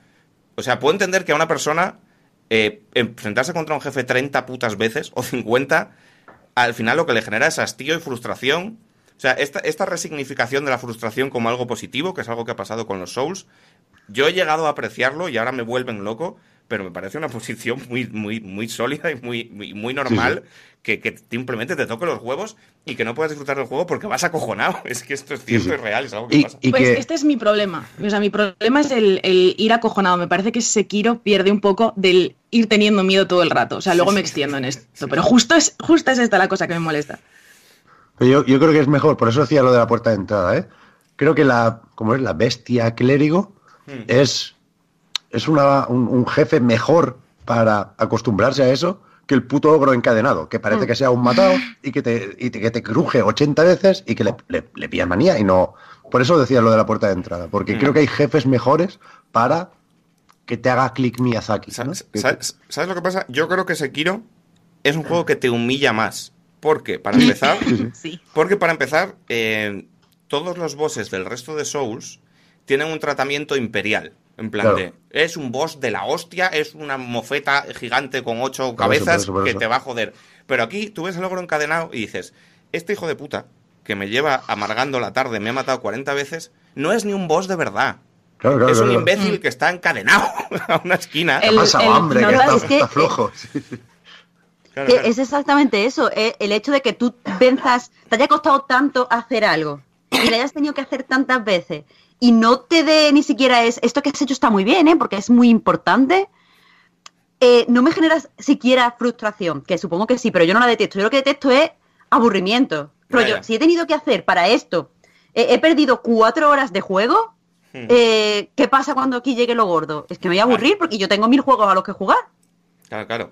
A ver, que en justicia, yo, yo te digo que entiendo tu posición, pero a mí lo que me gusta y lo que me seduce, y, parte por lo que yo llegué a apreciar los juegos de From Software, es porque a Miyazaki y a From Software no les podría importar menos ni que tengas otros juegos que jugar, ni que, oh Dios mío, cómo está el calendario, ni de cómo analizo yo esto, les suda los cojones. Ellos quieren hacer un juego que perdure, un juego que puedas jugar 40 veces y seguir descubriendo cosas, y un juego que si te lleva 80 horas te lleva y te jodes, y si tienes que jugar otras cosas, a Miyazaki no le importa. Y hay una hecho, pureza en eso. Me parece gracioso, Que yo me parece gracioso que se haya generado como el efecto contrario, ¿no? O sea, va a salir un Souls y ya no salen más juegos.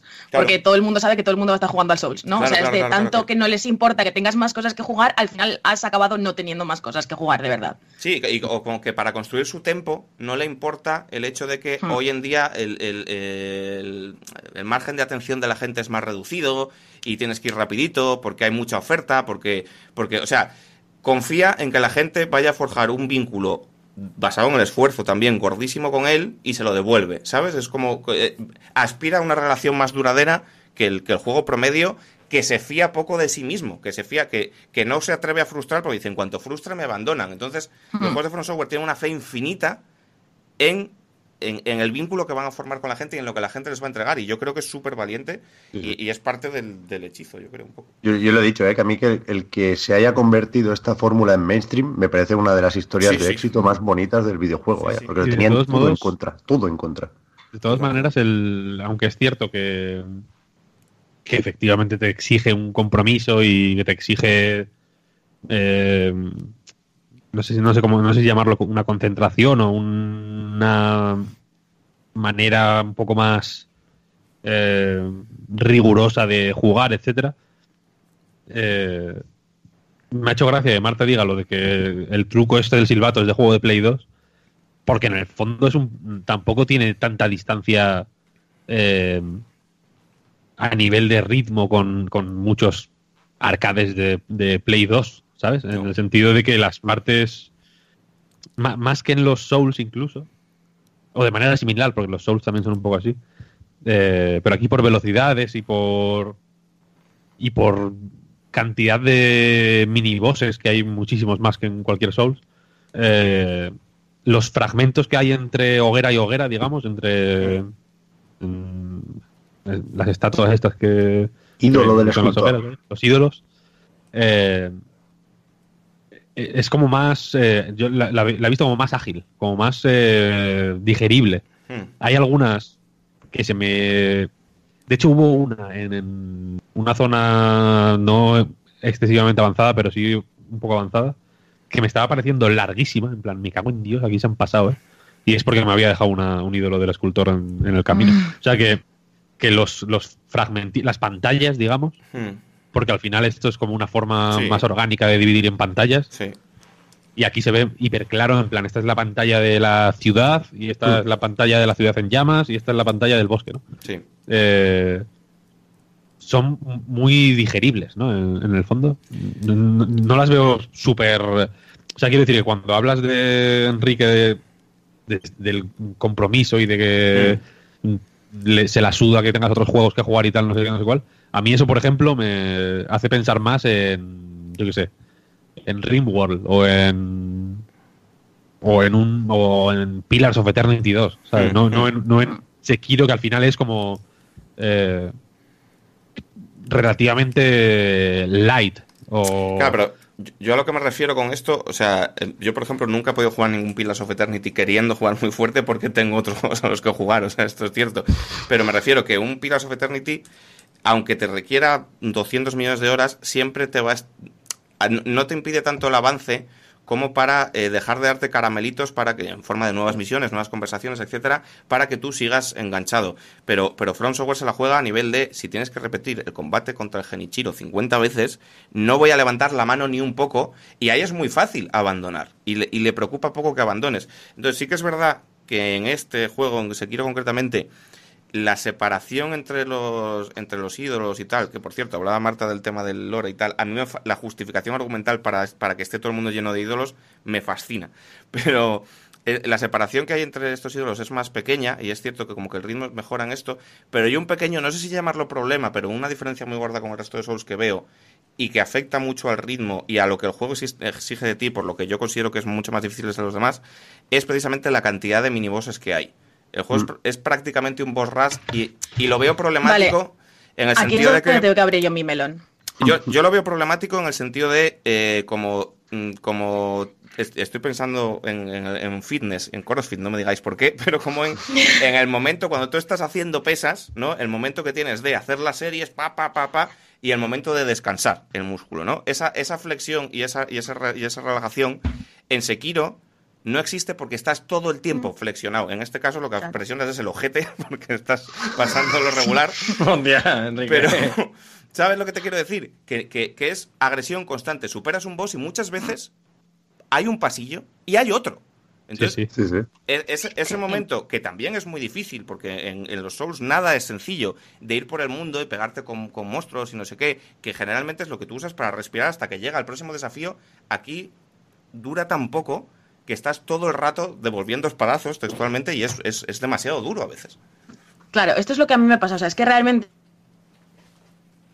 las news de que a mí no me gusta Sekiro y lo cierto es que a mí me gusta Sekiro y me lo estoy pasando muy bien jugándolo y tiene muchas cosas que me gustan mucho. Mi problema con Sekiro, problema, es que también estamos en el punto en el que cualquier mínimo problema que tienes con Sekiro parece es como, eh, oh Dios mío, horrible, ¿no? Que, que sí que es cierto que el motivo por el que me gusta Sekiro, pero no es un juego que me apasione, rollo, cada vez que tengo un, un segundo libre, miro al infinito y pienso en él, que es lo que me pasa con los otros Souls, es que para mí es un poco la confirmación del combate de From Software yendo hacia un sitio que a mí me gusta menos, ¿no? O sea, esto se, se explica un poco fácil.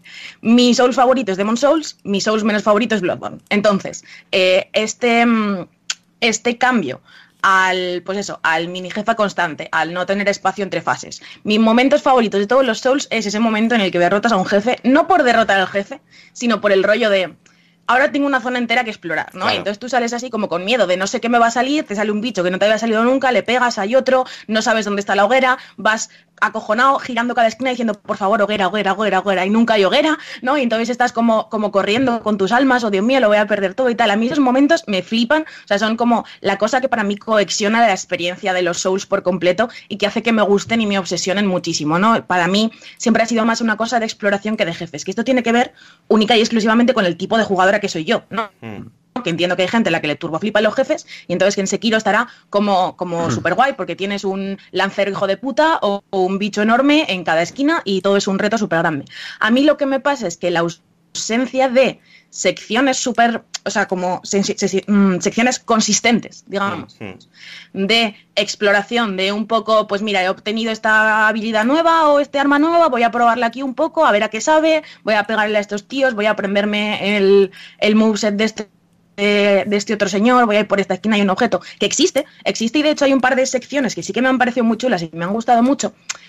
Se diluye un poco en el hecho de que te pasas un boss y 100 metros para adelante tienes otro boss. Entonces, lo que me pasa a mí, y esto es una cosa enteramente personal porque es que yo busco y juego a estos juegos por otra cosa, eh, es el rollo de si hay tantos jefes todo el rato, no es que me frustre, porque de hecho la dificultad me parece que está bastante guay, sino que pierdo la emoción, digamos, de cuando los ganas, ¿no? Si tú eh, llegas, eh, recorres una zona súper grande, te matas a todos los enemigos, jo, es que no hay cosa que me guste más que cuando te pelas a todos los enemigos de una zona y empiezas a pasear por ahí en plan, con la polla afuera, ¿sabes? Rollo, guau, pues me los he pelado a todos, pues ahora puedo ir por aquí de puta madre porque nadie me va a pegar. Esto me encanta. Y, mm, y claro, pues si me encuentro a un lancero y luego a un samurái y luego a este señor y luego a otro señor, ¿sabes? Los mato y cuando los matas dices, ah, qué bien, los he matado y luego tienes a otro y es como que esa sensación de satisfacción de me he superado a mí misma y aprendido a jugar se me diluye un poco, ¿no? Y es un poco el, el motivo por el que me está gustando Sekiro y lo estoy jugando como consistentemente, todos los días saco un ratico para jugar Sekiro y tal, pero no me está súper obsesionando. Que también te digo que a lo mejor esto es una cosa que me pasa con el tiempo, porque sí que es verdad que Bloodborne, sin ser de mis Souls favoritos, yo empecé súper de culo con él. Rollo, es que el combate es mucho más rápido, no me gusta, para mí me gusta mi escudico de mierda y ponerme así como una rata, porque es que esa es otra, ¿sabes? Mi estilo de combate es full, el de la rata. Ponerme así como una ratica, parar los golpes, hacer los parries y tal, y entonces Bloodborne me fuerza muchísimo a ir a toda hostia y a pegar para recuperar vida y tal, y luego sí que es verdad que Bloodborne eh, sigue gustándome menos que Dark Souls o que Demon Souls, pero sí que es cierto que es un juego que al final me acaba gustando. Sekiro está un poco en esa frontera en la cual, como que por primera vez veo que mm, hay ocasiones concretas en las que no tengo aliciente, ¿no? O sea, por ejemplo, Bien. me pasó con el boss, el boss, no sé cómo mencionarlo. ¿Esto es mi casa? ¿El Sí. avión este es mío? Sí, creo que sí, Bueno, creo que sí. pues no. Bueno. El boss que es este que es realmente, ¿vale? Me pareció una puta chapa que lo flipas. Porque claro, tú sales de un combate más grande, te encuentras a un bicho muy grande y muy agresivo, con un patrón de ataques que tampoco es la gran cosa. Dios, cállate, por favor.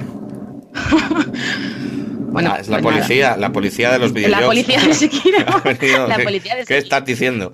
Eh, Además, me pasó exactamente lo mismo en el streaming. Volví a jugar esa parte en streaming y cuando estaba con este jefe dije, Dios, es que no es que no lo quiera jugar, o sea, no es que no me lo pase porque, eh, porque no sé pasármelo, sé exactamente lo que tengo que hacer y me aburre tanto estar en este sitio otra vez que no, te- no, no soy capaz de concentrarme y tal. Y eso como que me escama un poquito a ratos. Pero más allá de eso hay muchas cosas que hace que me gustan un montón también. Yo es que creo que parte de... Claro, es complicado enfadarse por eso, porque digamos que aunque todo esté muy bien y, el, y el- el diseño de los mapas esté muy bien y la arquitectura esté fantástico, por cierto, en ese Sekiro me está sorprendiendo muchísimo también cómo, cómo conserva lo, lo maquiavélicos que están planteados los mapas a nivel vertical, ¿no? Me está pareciendo la polla la cantidad de desvíos que hay yendo por los tejados, etcétera, pero como que lo gordo, el, el, el loot bueno, la caja de loot con Claptrap bailando break, eran los jefes. Es donde, donde Front Software se vacía. Es lo que la gente recuerda. "Buah, el enfrentamiento contra Ludwig, no sé qué. Es, es lo que marca al final. Entonces, claro, cuando te regalan un juego con más de 50 jefes, creo que son, eh, es complicado enfadarse, pero yo no sé si es un regalo un poco envenenado por esto, ¿eh? porque afecta un poco al ritmo. Es que aquí eh, yo creo que el, el debate, más allá de la dificultad, que también, es el de cuánto tiene esto de Souls y, cu- y cuánto teníamos que esperar. A mí me gusta que no sea tan Souls como Sí. llegué a pensar. Sí, sí. O sea, indudablemente recuerda a Dark Souls y compañía, porque a nivel de estructura, digamos, es lo mismo, pero. Creo que es una estructura tan buena que no tiene sentido prescindir de ella, ¿no? Que es, que, que es la marca de la casa, la firma. Mm. Y, y me parece bien. Pero es que acaba teniendo menos importancia que en otros juegos, porque en otros juegos, aparte de la estructura, había menos cosas, y aquí hay unas mecánicas tan, tan, tan buenas, hay una acción tan, tan bien planteada, que le roba protagonismo a esa estructura. Entonces, para mí, lo bueno de Sekiro, insisto, es lo, lo, lo bueno, no, lo mejor, lo otro también es bueno, es lo que se parece menos a Souls. Claro. Y, Sí. y yo, cuando más me gustó Sekiro, es cuando acababa un combate y decía, coño, efectivamente, ahora viene otro, y esto me está recordando al Fury, más que a, que a Souls. Sí, Y sí, yo sí. encantado El de la vida. Hay una El animación melón que hay que abrir es que en From Software han jugado a Nio que lo flipas. o sea, También, esto hay que decirlo. Sí, sí. Pero hay una animación que me flipa, que es cuando ya no te queda agua sagrada en la calabaza, Sí. que esto de mierda, estoy seco, Sí. y piensas, es que te voy a matar igual, me da igual, sin curarme, venga, pam, pam, Sí, sí, pam, sí, pam. sí. Ese Es- momento a mí es el que me da la vida. Es, ese momento de tiro con todo. Es que me estoy viendo arriba, ¿eh? Me, me estoy pasando mal. Pero sí que es verdad, o sea, como que si planteas esta disyuntiva entre más jefes o menos jefes, lo que está diciendo Paula es verdad, porque le afecta. Igual le hace empeorar como Souls, porque pierdes esa parte de distensión, porque también se ha perdido la mecánica de las almas. Ya es que ya no hay niveles, no hay almas, es que ha cambiado mucho, un montón. Y bueno, ahora hablaremos de ello también, pero el tema de la dracogripe y de perder los puntos de habilidad que llevabas, o sea, la, la traslación de lo de las almas sería perder los puntos de habilidad que llevabas y la mitad de la pasta. Esto al final, al principio asusta un montón, al final es una chorrada, ya Claro, totalmente se igual, puede sí, sí. adelantar, da totalmente igual. Como lo de las almas, ¿eh? ya te lo digo. Claro, pero Pero jode, jode menos aquí que perder almas. ¿eh? claro, claro, jode mucho menos. Joder. Entonces, Porque- eh, porque- Entre comillas, ¿eh? No, porque las almas tienes la opción de recuperarlas. Entonces, si no las recuperas, te pegas a ti mismo. Dices, Culpa "Qué tuya". tonto. Claro, aquí no, no, no, no, no has hecho nada mal, simplemente has muerto, como el juego espera que hagas, y has perdido eso. Es automático. Lo que se pierde no se podía recuperar. Entonces es menos frustrante perderlo. Claro, claro, claro. Y, y cre- y creo, sinceramente, que afecta menos porque hay mil Sí, maneras de conseguir dinero cuando te salga de los huevos. Vaya, o sea, el, el farmeo, precisamente por la menos distancia entre los ídolos que hay y tal, es muy sencillo. Si tú necesitas dinero para comprar algo, en 10 minutos lo tienes, vaya, esto lo del acto. En general afecta menos.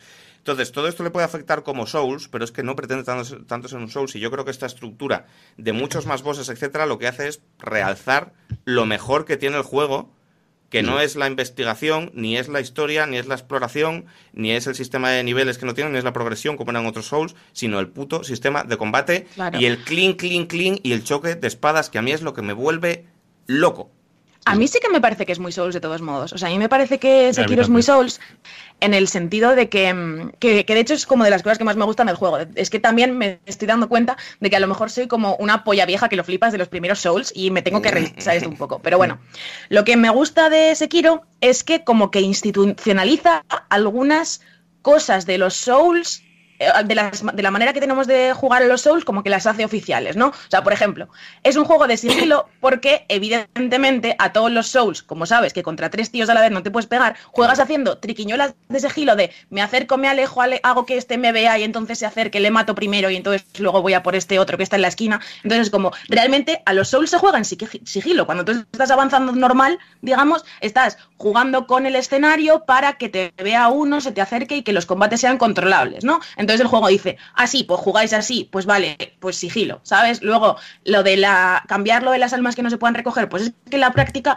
lo que hace todo el mundo es ir corriendo al sitio donde ha perdido las almas, las coge y te vuelves lo más cerca posible, ¿sabes? Pues en vez de hacer ese, esa suicide run de ir corriendo a por tu cholón de alma que has perdido porque te has muerto, pues no hay recuperación de alma, simplemente te lo corta todo por la mitad, ¿no? O sea, me parece que como que coge determinadas cosas que no sé si son tanto del diseño del juego, de la forma que los jugadores lo han interpre- interpretado con el tiempo, y las hace canon, digamos, ¿no? Sí. Como Mm. ahora hay una mecánica explícita para hacer esto, ¿no? Para mm, que da respuesta, digamos, a esta manera de jugar que se ha establecido que es la forma en la que se juega a los Souls. A mí eso me parece estupendo. En otras cosas, por, es, por ejemplo, lo de ser más basado en el combate, pues sí que me parece considerablemente diferente. Pero una cosa, o sea, no, no es por cambiar de tema, es porque a la luz de lo que ha dicho Paula, pues estaba pensando eh, que, que yo pensaba que jugaba muy mal, porque eh, de, siempre, de repente encontraba, yo qué sé, mm, tres samuráis guardando una puerta, pues yo me acercaba un poquito por la derecha, así en la pared, me quitaba un poquito de la pared, entonces me veía, me iba corriendo, lo mataba. No, no, esto es así, ¿eh? Claro, pues yo me sentía que estaba jugando como, eh, yo qué sé, como una cobarde. Y eso No, me- no, no. O sea, me alegra verlo, porque es que eso, yo, yo todo lo que veía en el juego es, se supone que soy la polla como samurái, ¿sabes? Se supone que soy un, un dios Claro, shinobi. realmente es, realmente es un shinobi, que los shinobi son un poco rateros, ¿no? Entonces es como la justificación argumental para que tú juegues de esta manera. Claro, claro, no, si ahora lo veo que, que- que va mucho mejor con lo que yo creía, porque yo, yo pensaba, ¿cómo puedo ser como un súper experto en matar? Y, y me, y voy pegadito a una pared, saco un poquito la cabeza a ver si me ven, lo atraigo y me sentía como, como muy, muy mal, cuando me de sentía hecho- muy mala. El otro día en streaming tuve como un momento con Diego porque para matar al ogro, ¿no? Yo lo que hago para matar al ogro es matar a los que tiene alrededor, Luego me alejo hasta que se acaba el combate y se da la vuelta, y cuando se da la vuelta le meto la puñalada por la espalda Hombre, para quitarle la primera vida. esto- claro, Exactamente, ¿no? sí. Pero y Diego es me una- estaba diciendo, le estás haciendo el chis, ¿no? Y yo he estado como, bueno, le estoy haciendo el chis, pero por otro lado es legal, ¿no? Entonces teníamos Pero es que, como esa discusión. joder, el- me parece muy interesante lo que ha dicho Paula, porque eh, aunque una línea, digamos, de, de pensamiento está siendo de, bueno, es que no hay que compararlo con los Souls, tal, no sé, no sé igual, como bueno, hay que compararlo totalmente, porque es lo puto mismo más rápido, quiero decir, eh, no es, no es, eh, joder, es que estás comparando, yo qué sé, el Bayonetta con el Dark Souls, es eh, el mismo juego, efectivamente, eh, convirtiendo en mecánicas activas eh, lo que antes eran pues mierdecillas que podías hacer, ¿no? De hay un fulano ahí, le tiro un- una puta piedra y que venga corriendo por mí, mientras el resto se quedan ahí como pensando en sus cosas. Y, y en ese sentido le va muy bien eh, la ambientación, o sea, quiero, quiero decir que a nivel de la ambientación y el diseño de niveles y tal, lo, lo han hecho venir bien pa- para eso, precisamente, porque el juego está lleno como de, de atajillos para Hmm. pillar efectivamente a grupos de enemigos desprevenidos. O sea que, en ese sentido, la forma de jugar de Marta es la, la correcta. Claro. Y, y hay, Pero es o sea, la menos hay- satisfactoria. No te sientes, no te sientes hábil. O sea, es- No, es- no, No, pero te sientes, pero te sientes, pero te sientes más listo, que, que a veces es claro- más claro reconfortante. te sientes- No claro que sé, yo estoy sientes tirando hábil. ahí trocillos de. ¿Te encuentras como trozos de jarrones? No sé si lo Claro, usáis. claro. Y estoy todo el día Sí, ahí tirando y, y me siento como si fuera, yo qué sé, como si fuera la peor jugadora. Es que no, me no, siento- que va, que va, que va, que va. O sea, la, la habilidad es esa, porque eh, llegado cierto momento, cuando ya tienes como un loop ahí de mental de jugar eh, determinado, el juego es, como en, como en los Souls muchas veces, despertar en la hoguera, caminar hacia la zona donde está el jefe, y en ese trayecto hasta el jefe, eh, intentar que no te quiten vida, porque Mm. sabes que la vida es un bien eh, muy preciado, entonces no puedes permitirte gastar pues dos mm, estus antes de llegar al jefe.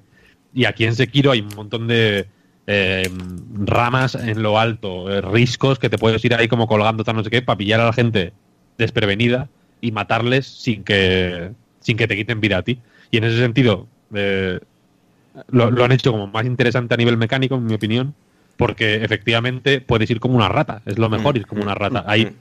lo, lo mejor que me ha pasado a mí en la vida fue en, en la zona. Un tío que se llama como Siete Lanzas o no sé qué pollas. Hmm.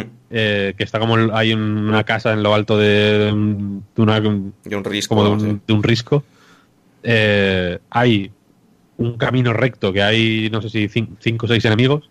Y luego hay un camino un poco trambólico que puedes coger saltando por un acantilado y agarrándote a un árbol y tal, no sé, no sé cuál, para llegar sin matarte a toda esa gente. Y es como, bueno, pues si puedo no matar a nadie, mejor, ¿no? Porque no quiero, no quiero liarla, quiero ir rápido al, al jefe. Creo que, que meten mucha velocidad en muchos procesos que en los Souls eran un poco más torpes Hmm.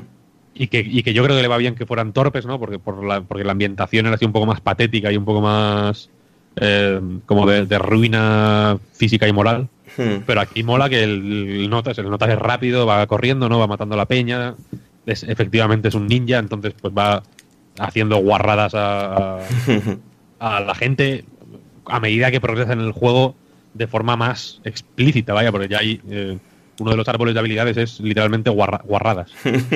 Eh, entonces, como, como que me parece. O sea, creo que no hay que tener miedo a compararlo con los Souls, porque es eh, tan Souls como Bloodborne. Y de una forma. eh, menos, ¿eh? Un poco menos, sí. Es, yo, igual. diría, yo diría que menos, pero bueno, entiendo que la esencia, si, si te vas de no, es que aquí hay almas y en vez de almas, bueno, bien, esto da más igual, pero la esencia sí que estoy de acuerdo que es Es que muy me- es, es igual de, es igual de Souls que, lo, que cualquier Souls, eh, excepto si consideras que la esencia de los Souls es la lentitud, Pero es que la esa- pesadez. No, pero el tema es, aquí, para ser igual de Souls, quiero decir, hay- tiene que sumar 100 todo al final, porque puede ser igual de Souls en, en términos absolutos, pero menos en términos relativos, porque a mí lo que me jode de hablar todo el rato de Souls es que se habla poco de Sekiro como hack and slash, Claro. que me parece magistral, Claro, y, claro. y me jode no poder hablar de Sekiro como hack and slash, porque por ejemplo los árboles de habilidad, que es algo que sí que hay una idea de progresión en los Souls, faltaría más, pero no es esta, no es la de los árboles de habilidad. Desde luego, y está súper bien hecha. súper bien hecha, cómo mejoran las herramientas, cómo desbloqueas nuevos árboles con técnicas de Ashina y de no sé qué. Es una progresión que es de, de, de pues eso, de hack and slash de toda la vida y es fabulosa. Como Yo, tal. yo quiero hablar, totalmente. yo quiero hablar fuerte del Hack and Slash, pero antes quería decir una cosa, que es que está hablando Víctor de, del- de la esencia de los Souls eh, de- y de si estos Souls o no Souls. Para mí, más allá de las almas y de las hogueras y de todo esto, la esencia de los Souls es el esfuerzo y la recompensa. ¿Vale? Es no regalarte cosas. Es, si quieres eh, la galleta, te lo vas a tener que currar y escalar para coger el tarro, ¿vale? Entonces, me parece que an- me, me parece que en cierto modo es el Souls definitivo, porque antes esto solo se interpretaba en términos de habilidad, en el sentido de si sobrevives a esta inmensa bola de agresión, tienes el- la recompensa, que es ese momento de catarsis de me he picado al malo, soy cojonudo. Muy bien, golpes en el pecho. Y ahora esto te ofrece más, más sabores de lo mismo. Los atajos, el sigilo, el jugar como dice Marta, todo esto son maneras institucionalizadas que antes se hacían a lo hibri, como está diciendo Paula, pero que ahora son maneras de conseguir esa, o sea, de si quieres eh, ahorrarte la primera barra de vida del jefe. O sea, tú tienes este jefe y tienes dos barras de vida, porque la gran mayoría, por no decir, no, no todos no, pero la gran mayoría tienen dos barras de vida. Tienes dos maneras de hacer esto, que es o a skill, como se ha hecho toda la vida, y te picas las dos barras y buena suerte con eso, o si te quieres ahorrar la primera, cúrratelo. Investiga el escenario, busca caminos alternativos, utiliza los ítems que tienes. Entonces, hay una vía para conseguir una recompensa que también lleva un esfuerzo cojonudo, quizá mayor que el de esquivar unos cuantos ataques más, que es ver cómo se la lías a ese cabrón. Sí, sí. Y cuando lo consigues y consigues llegar a la viga desde la cual le puedes hacer el chis que decía Diego, pues te sientes muy listo también y es una y es un, y es un sentimiento de Tío, es que me parece, me parece, me parece la polla. O sea, en, en Dark Souls, no sé si te acuerdas en Orlando del saltito de la valla. ¿no? Sí. Que para llegar a un jefe hay, hay una parte en la que el camino más corto en el que hay menos enemigos es hacer un salto chisi que no se supone que se puede hacer, que es como una hitbox rara que hay en una escalera. Entonces lo saltas por ahí, vas recto y llegas sin cruzarte con ningún enemigo. Claro, Sekiro hace exactamente esto, pero con la verticalidad. O sea, es una cosa que me flipa, ¿no? Rollo. Hemos estado aprovechándonos de, de hitboxes raras y de voltereta donde no tocaban todo este tiempo y ahora de repente el juego nos deja hacerlo, ¿no? Entonces, la, como que tu foco va a otra cosa, ¿no? Tu foco va más a, a la estrategia del combate, digamos, que a, a esas pequeñas cosas. Por, tal- por eso lo entiendo, la verdad. O sea, entiendo que flipe también el juego. A mí lo que me lo que me pasa es que me da la impresión de que, lo que hab- todo lo que habláis de la complejidad está el combate, de, de poder afrontarlo de distintas maneras, usar los objetos o no tal, es que a mí lo que me da la impresión es que igual, igual me equivoco, pero que Sekiro permite más una cierta flexibilidad que Sí. otros juegos de From Software. Sí, sí. En el sentido de que creo que haber hecho un combate que, que efe- efectivamente se basa mucho en el parry y, como no tengas dominada la idea de parry, vas a estar fastidiado en el 90% de las veces. Pero todo lo que viene a ser tanto explorar como luchar contra pequeños jefes, como luchar contra los grandes, etcétera, etcétera, creo que permiten más que otros una cierta improvisación incluso o, o ir probando distintas maneras y ir tú adaptándote de esa manera a base de repetición. Que creo que eso no pasaba antes. Yo, por ejemplo, yo siempre pongo el ejemplo de Bloodborne porque es el que más he jugado y el que más controlo. Entonces, yo vengo de ahí, digamos. Y, y- el que yo venga de ahí ya me cambia totalmente la experiencia con respecto a de dónde vienen los demás. Ya veo el juego de otra manera y tengo que replantearme el juego de otra manera. Y lo que me parece que hace muy bien es que me da permiso a mí, que vengo de Bloodborne, vengo de esquivar, de tener que ir moviéndome rápido, de tener que mirar cómo va trazando la curvatura de la hoja para poder darle en el momento exacto, etcétera, etcétera. Yo esto todo lo he tenido que reaprender un poco, porque Mm. es otro ritmo y es otro tipo de cosas las que me está exigiendo, pero puedo hacerlo. En cambio, una persona que viene a lo mejor pues de, de Dark Souls o de Demon Souls, que viene también de otra filosofía de ataque, también tiene que reaprenderlo, pero puede hacerlo también a su manera. También puede pensar, bueno, pues en vez de ir tan a saco, voy a hacer un combate más lento, más pesado, de golpe, de esquivar, de parry, de no sé qué. Que es lo bueno que creo que tiene, es, es eso, tanto como verticalidad, como con objetos, como por el sistema de combate, creo que permite que todos entremos de una manera u otra, previa adaptación a lo que nos está pidiendo, que ahora es una cosa no radicalmente distinta, pero sí creo que lo suficientemente diferenciada como para tener entidad propia. Sí, sí. Yo ahora me vuelvo a poner el, el- el traje de fanboy, ¿eh? pero cuidado con lo de la idea romántica de la torpeza de From Software. ¿eh? O sea, porque para apuñalar a alguien por, demás, por detrás y ahorrarte una barra de vida, está muy bien lo de explorar el escenario, ver los atajos, encontrar esa ruta que te permite llegar a una posición ventajosa y que hace brillar el diseño de niveles, ¿no? Mm. Fantástico con eso. Pero también está la opción de abusar de una inteligencia artificial desastrosa de nuevo para ¿no? Ha- hacer que el juego se rompa un poquitín, Hmm. lo que decía Paula de pillar al logro encadenado por detrás. Igual el logro sí, porque es muy tonto, porque es un ogro, pero no es la idea. Ya. No es la idea. Se puede seguir forzando el juego de formas que no deberían ser posibles, porque las alternativas son, son las buenas. Por lo tanto, por eliminación, esto es la forma mala de hacerlo, ¿no? Si, si estás dando respuesta a esos truquitos, no sigas permitiendo los truquitos, coño. Pero, O sea, yo el pero único momento en el que me sentí así, realmente, que estaba haciendo, que estaba jugando mal, que es algo que me ha pasado, o sea, lo- con los Dark Souls, los jefes no me gustan nada, los odio porque, porque siempre, si me los paso yo cuando he tenido que jugar yo solo porque, mm, yo qué sé, no había todavía gente jugando online, no podía invocar a nadie, lo que sea, siempre me los paso mal, o sea, jugando mal, haciendo guarradas, buscando recovecos ahí fatales, una cosa asquerosa. Eh, y cuando se puede invocar, invoco. Siempre. Como Mm. no, yo no quiero nada. El- el- la segunda vez que me pasé el Bloodborne, de hecho, el jefe final, invoqué a un fulano y yo me alejé. O sea, vi, la, vi la pelea desde la distancia. Es como, no, me entre- no me divierte, no me gusta, no me, no me. Es algo que me, que me da agobio y, y malestar. Entonces, es como paso. Y aquí, sin embargo, sí, sí que me. Sí que me gusta mucho, vaya, pero precisamente porque el. O sea, sí que veo la forma buena de quitar, o sea, quitarle la primera barra de vida, personalmente, para mí es canon. Quiero decir, Sí, sí. hacer lo contrario es de estar loco. No te dan ningún logro, no te dan más almas, o bueno, lo- la experiencia esta, no te dan dices, más dices, nada. dices quitársela mm, de Hibiri. Sí, sí, hacer el puzzle. Sí. Hacer el puzzle Sí. para saber Sí, sí, cómo se le quita la barra. sí, sí. Eso es lore. No pero, pero hay, es que a mí, a, no mí lo, otra. a, mí, a mí lo que me parece jugar mal es no hacerlo. Claro, claro, claro. ¿Sabes? Es Por eso, no- por eso te, claro. por eso te digo que eso, y eso, de hecho, eh, nos lo estaban anticipando desde el primer Dark Souls, porque de hecho al demonio del refugio Mm, Mm. ya te tiras encima del de Sí. Hibiris como para darle una estocada en la, en la puta cara. Cierto, Claro. cierto, cierto. Eh, entonces, o sea, quiero decir que me parece. Me parece que esa forma es la, la, la que el juego espera y la, y la correcta, en fin. Mm. Y, y- y sí que, por ejemplo, en el vídeo de Dunky del Sekiro, vi varios momentos de eso, de aguantar el. Cuando estás muriendo, ¿no? Y resucitar como en el momento justo para ir ahí como un asqueroso. Mm. Pero yo no he conseguido hacerlo ninguna vez. No, a mí tampoco me sale. A mí, de hecho, la mecánica de la resu- resurrección me parece un- una tontería como un piano, vaya.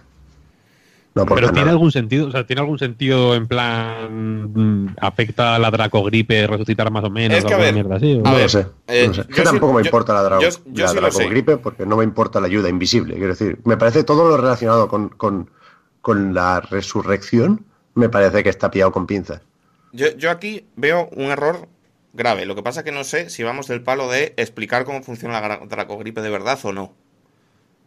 ¿Sabes? Bueno, la gente que se tape los oídos ahora, si quieres. Vale. Yo quiero saberlo, vaya. Vale, bien, yo lo explico. Me parece un error grave porque precisamente eh, a mí la sensación que me da es la que dice Pep, el, el resucitar simplemente mm, es como llevar otra, otra pipa de calabaza, ¿sabes? Es, Sí. es- es otra barra de vida. Sois muy poco ratas entonces, porque yo sí que le encontré bastante uso a la resurrección de, de ser ratilla, de fingir, de fingir que te mueres y entonces el enemigo se da la vuelta y le metes la puñalada. Yo te lo he hecho un montón Bueno, de igual es que los ninjas lo hacían, claro. Ah, de- debe ser. También llevaban gatos pues, escondidos como si fuera un reloj. Claro, esto es cierto. Hay, Pero- hay ítems para fingir tu propia muerte, Sí, vaya. de Quiero hecho, decir, si el sí. juego lo contempla como mecánica, está Pero, claro. pero a, lo que yo, a lo que yo voy es, eh, a mí me hubiera parecido, eh, y como me lo parecía al principio, una cosa revolucionaria y fantástica y una cosa de, de metanarrativa, de, de dejarte chalado, si esa ese, ese Shadows Die Twice, ese caer en mitad del combate y resucitar, implicara que tus colegas se van a morir, ¿no? En plan, la dracogripe. Está, y de hecho hay mucha gente, o sea, me, me resulta como llamativo, porque era tan claro que era la opción buena que mucha gente lo interpretó así sin saberlo. O sea, yo cuando empecé a jugar, mucha gente me venía y me decía, no resucites, no abuses de la resurrección, porque si abusas de la resurrección, se va a extender la gripe por el mundo, ¿vale? Esto es mentira. Sí, yo lo, yo lo pensaba, vaya. Claro, lo- claro. En el chat este que tenemos lo pregunté. Porque sería lo lógico. Pues- pues claro, claro. Esto es mentira. Resucitar o no, cuando te mata un jefe y te caes y te, dice- y te sale el kanji y quieres resucitar, no afecta a la dracogripe para nada. Lo que afecta es las veces que has muerto. Entonces, como ¿por qué habéis estropeado esa idea tan buena? Pues Claro. la, la muerte y la resurrección pasan a no significar nada y simplemente es que el juego te está eh, puteando por morirte, cosa que te exige por otro lado. Entonces, como... Pero que además, es que ya me estoy pisando otra vez el like y dislike, pero la Dracogripe, curarla cuesta 180 monedas, que son dos combates, Sí, sí. o 280, nada, tres combates, Sí. y te pasa la posibilidad de tener la ayuda invisible esta del 13 al 30%. Me da absolutamente Claro. igual, Sekiro. Me la suda ese, ese Cuando 17%. Lo que hace cualquier persona en sus cabales es, eh, como el dinero es muy fácil de conseguir, lo que jode de, de que no te apliquen la ayuda invisible es perder los puntos de habilidad. Lo que hace todo el mundo es, cuando tienes la barra con suficientes puntos, te vas a pegarte por ahí hasta que consigues un punto más, ese, Claro. eso ya te lo llevas al banco, y cuando tienes la barra vacía te vas a pegar con el boss, que te quitan el dinero, te la suda. Aparte, la dracogripe no mata a nadie. La dracogripe lo que hace es que bloquea a los, a los NPCs para y no puede seguir sus quests. Entonces, tú vas dejando que la gente se infecte y cuando quieras seguir una quest te gastas 180 dólares y funcionas. Total, al final queda una cosa muy epidérmica y en una oportunidad perdida para mí porque me parecía 100%. guay realmente sí. el equilibrio de tú muérete. Faltaría más, muere las veces que quieras, porque esto es un Souls-like y vas a morir, es, es- no es realista pedirte otra cosa, pero si quieres tirar de esa última oportunidad, te ponemos esa tentación de usar la resurrección, eso va a matar a tus colegas. Me parecía, sinceramente, una idea genial Sí. y la opción que se ha tomado es directamente la otra. Esto para mí es un fallo sin paliativos, vaya. O podría resucitar por 1,99 como los cinco turnos extra del Candy Crush, tío. Claro, claro, claro. Ahí también Activision no ha estado, no ha estado lo que tenía que estar. No está nada fina, desde luego. Por cierto, eh, no lo comentamos porque no se ha notado en nada. Pero loco que esto sea un puto juego de Activision, ¿eh? Sí, sí, sí. Sí, sí, sí, sí. No- de- nada, ¿no? O sea, ¿hay, ¿hay algo que podáis resaltar que Nada, haya? nada, al contrario, con voces en japonés, todo, todo fantástico. Todo Uf, de fantástico. hecho, voces en japonés. Esto me viene muy bien para una cosa que yo quería decir que tenía aquí apuntada. Eh, eh, fruto de la desesperación, porque a mí tampoco me duelen prendas en decirlo, yo, te- yo estoy en ese caso de tengo prisa, tengo que hacer un análisis y cuando me, me pego contra una pared cinco o seis veces contra un boss, miro guías, porque lo hago, porque, porque no me puedo permitir estar dos días con el Genichiro. Me ha sorprendido mucho ver que había un doblaje en inglés. Me ha ofendido incluso. Ver que hay gente bueno, que y en juega en inglés. español, ¿no? Yo no lo he probado, pero... Pero qué locura es esta. Y en italiano, vaya, es que puedes elegir todos los idiomas. ¿No, no, no, ¿No os parece como totalmente contra natura jugar en otra cosa que no sea japonés? Bueno, claro, pero me, es pa- que o sea, todo me quedo, temático.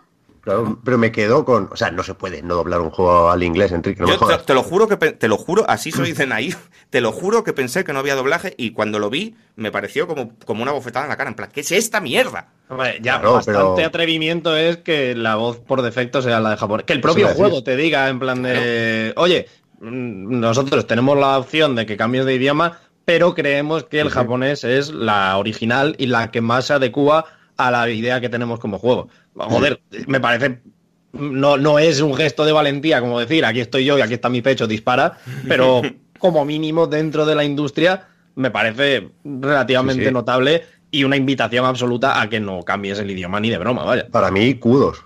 Para Activision, vaya, por, Sí, sí, por, eso, por marcarlo como predeterminado el japonés. Sí, sí, no, sí, que si no digo que esté mal, por supuesto que está guay, y quizá era lo único lógico, pero quiero decir que es tan, pide tanto el japonés que, que me había aislado como un pequeño mundo aparte de que no existía otra cosa. Sí, sí. Y Yo es que cuando me salió el mensaje pensé que simplemente no había. O sea, que te avisaba rollo, oye, que no hay, ni me habían molestado en Claro, mirarlo. claro. Pero yo esto lo quería decir por recoger una cosa que había comentado Marta antes, que me parece muy interesante, que es el hecho de que eh, sorprende, y a mí me sorprende, yo llevo jugando con 40 horas y me sigue sorprendiendo todo el rato, que, que mi shinobi, mi ninja, no es el ninja de videojuego que yo conocía. Es un tío obviamente muy capaz, porque pega unos saltos de puta madre y es un ninjetti de la hostia, pero no es esa máquina de, de agresión y superioridad absoluta que siempre han sido los protagonistas del videojuego y más aún los ninjas de los videojuegos, ¿no? Siempre tienes ese, ese sentimiento de, joder, si se supone que soy un shinobi, ¿por qué todo el mundo me pone de verano, ¿no? Te sientes, sientes una debilidad que yo creo que está muy bien porque mm, si el juego fuera la clásica fantasía de poder de mi, mi personaje es el puto amo, afectaría mucho al momento del duelo. Quiero decir, en el resto de los Souls esto pasa también, el hecho de estar en inferioridad, de que los bosses te superen, etcétera, eh, sucede en todos los Souls, pero no tienes un marco de referencia. Al final eres como un caballero medieval o un señor cazador pegándote con bestias raras. No tienes un marco de referencia tan claro como son los duelos de igual a igual de las películas de samuráis. Creo que el juego gana muchísimo incluso su sistema de combate brilla más por plantear este, este tema de es que la gente contra la que te estás encontrando, que no son monstruos raros la mayoría de las veces, sino señores con nombre y apellido, son iguales que tú por lo menos. De esto, de esto queríamos hablar, bueno, hablamos tú y yo, de hecho, por, por, por privado el otro día, y es una cosa que yo creo que a medida que estoy avanzando en el juego se hace todavía más notable, y es la tremendísima diferencia entre pelearte contra un señor de carne y hueso con una espada Sí. y pelearte contra bichos raros. O sea, está clarísimamente a- del lado de la espada, del lado de las hostias normales, y cada vez que me sale una aberración, un monstruo, una bestia, lo que sea que Bajón. quieras llamarle, eh, pega un bajón el juego, pero Sí. increíble. Sí, o sea, sí, me parece, me parece una diferencia abismal entre los jefes, pues eso, de, de espada, de lanza, de arco, de lo que sea, y, y un puto bicho gigante que te infunde terror. Hay jefes bueno, buenos. ¿eh? por ahí. hay, es lo que Hay- decir. hay alguno bueno, hay alguno alguno bueno, bueno. pero por lo Hay uno, general. que me pare- hay uno que me parece que rompe totalmente el esquema de los jefes, que me parece magistral. Me, me lo hice el otro día. No quiero entrar mucho en el tema, porque Mm. aquí sí que spoilers fuertes. Pero el de la ilusión, el jefe de la ilusión, sí, sí, sí. Ya. me, pa- me pareció. Pero- pero ¿sabes lo que pasa? de- de 10. Es- ese jefe, a mí me parece que está guay por, por, por el punto de variedad que introduce, pero me da bajón porque, como dice Pep, el Sekiro es ante todo un fantástico, sobresaliente, impresionante hack and slash, y que me pongas a hacer otra cosa es como las fases de la moto de... Sí, a mí no me gustó mucho tampoco eso. ¿Sabes? Es como el que yo no estoy para pilotar una moto que habéis modelado y que habéis programado esto un fin de semana. Que yo estoy aquí para hacer lo bueno, que es el clean clean de las espadas. Y por eso para mí, aunque hay jefes mm, monstruosos y se me está ocurriendo uno ahora que son fantásticos, para mí el juego es el combate que hay exactamente a mitad del juego. Que no sé Sí, si sí. vamos a decir cuál es. Eh, para mí, e- ese combate ejemplifica todo lo mejor de, de Sekiro y- Bueno. y, es donde yo me ¿Cuál enamoré. Genichiro. Y que Está no es, guapo, está guapo. no es, no es casualidad que, que, que repita ese escenario para otros combates, ¿no? Porque Sí, el, sí. eh, el de las grandes ocasiones es este, ¿no? Entonces vamos, Hmm, hmm. vamos a ejemplificarlo de una forma muy clara. Sí, sí, eso es la A hostia. mí me gustó mucho, mucho, mucho, mucho. Eh, y porque, porque creo que es que, que es un buen ejemplo de qué se intenta hacer con los jefes. Con, con- con el hecho de que haya tantos jefes eh, tan seguidos, que a mí me encanta, by the way. eh, es eh, justo el que hay antes de Genichiro, de hecho. Hmm. Eh, que es un fulano. Sí, de bata azul y. Ah, una sí, espada. sí, sí, sí. Uh, el élite. no qué. de la China. Uf, qué cabrón, de China, eh. efectivamente. Es muy bueno. ¿eh? Eh, Este me señor a mí me encanta, a mí me flipa porque, porque me dejó jugar como a mí me gusta, que es siendo una ratera de mierda y buscando la espalda. Entonces 10 de 10. Pero eh, si juegas con honor, con el honor de, De un samurái. Con el honor de un, de un samurái, efectivamente, dejando de, de lado el camino de perdición del shinobi y recordando eh, el honor del, del samurái, El código de hierro. es un combate que dura 10 segundos, literalmente. Sí, sí, sí, No es muy es- bueno, ¿eh? O sea, yo evidentemente tardé mil intentos, me, me fui a explorar otros caminos porque estaba hasta la polla, es como, pero ya basta, ¿qué es esto? Que se, se han pasado tal, no sé, no sé cuál. Y cuando lo haces, es casi automático. Ya, esto, vamos a ver, es- me estoy emocionando. Es- Cuando juegas bien, quiero decir. esto es exactamente por lo que a mí Sekiro me parece el mejor juego de From Software y una chaladura y el juego del año, bueno, es que ya puede venir el Kojima a solucionarlo porque si no, porque, porque es un juego, o sea, estamos hablando mucho de, de los atajos, de las maneras que tú tienes para, pero para mí la magia está en cuando el juego te pide la luna y tú te tiras unas cuantas par- unos cuantos intentos en negación, en plan de es imposible que haga esto que me estás pidiendo. Sé lo que me estás pidiendo desde el principio, pero es imposible que lo haga. Entonces lo intentas de otra manera, de otra manera, te pegas contra muro, contra muro, y cuando es una movida como de, sabiduría oriental, cuando absorbes que lo tienes que hacer así y lo haces y lo consigues, es mágico. Y con ese jefe pasó mucho. Yo para pasarme este jefe, que yo me le pasé a la antigua haciéndole parries, el hijo de puta es tan rápido que lo que tenía que hacer era como, como precoz, como, la, como, como Minority Report, ¿sabes? Tenía que ver el parry antes de que hiciera el movimiento, para que me diera tiempo a pulsar el botón. Entonces, cuando fui capaz de hacer esto, lo solucioné en 10 segundos, como dice Víctor, y, y me explotó el cerebro. Es como cuando conseguí forzar los reflejos a esa manera sobrehumana, es como que se produce una magia. El juego te ha pedido tanto y lo has conseguido que yo puedo entender lo que dice Marta de que al final acabas con un jefe y no tienes esa explosión de, de- de euforia, pero en mi caso es 100% así. Es como, yo he hecho El- esto, ¿sabes? Y, joder, es que el, el- precisamente eh, Genichiro a mí no me pareció excesivamente difícil, la verdad. Joder. Eh, A mí tampoco. A mí tampoco. porque en ese momento Diego decía que el juego es más flexible, tal no sé qué. A mí me parece el juego más inflexible de la historia, pero ojo, posiblemente. pero- porque hay una manera de hacer las cosas y si las haces de esa manera, todo, todo va bien. No te creas, ¿eh, Genichiro- Víctor? Yo, yo creo que no, ¿eh? Pero yo te estoy hablando con, con los parries estos, con la velocidad de esto, te estoy hablando del anterior, del Elite, ¿eh? Sí, sí, sí, sí. Sí, Ese, ese es... Es- facilísimo porque le da un brillo a la katana cuando la empieza a abrir. Pepem, pepem, pum. Es, es un, es, es real, es literalmente lo Wendan, vaya. No hay, no hay otra. Y, y Genichiro es igual. Hay una, tiene un ataque que son como tres espadazos desde el cielo y uno cuando cae, que la primera vez que me lo hizo, me, me marché. O sea, pues tenía, tenía otras dos rutas y dije, Adiós. eh, no, esto quiero decir, esto es imposible. Pero cuando. O sea, y cuando volví, convertido ya en un hombre, es que es eso, es que pasa fue como, eso. venga, haciendo, o sea, parries sin, mo- sin moverte, tío. Es que no hay que. Lo fuerte es que no hay ni que moverse. Sí, sí. El- el- corres, puedes correr, puedes saltar, puedes hacer de todo. Innecesario. Lo que hay que hacer es estar quieto, esperar a que venga. Claro, pero la Mikiri, movida... no, no hemos dicho Mikiri todavía, ¿eh? Uf, el Mikiri el Mikiri me parece la mejor mecánica de la historia. Pero mira, por ejemplo, duda lo mejor. Yo, a todos estos jefes que estáis hablando, cero Mikiris.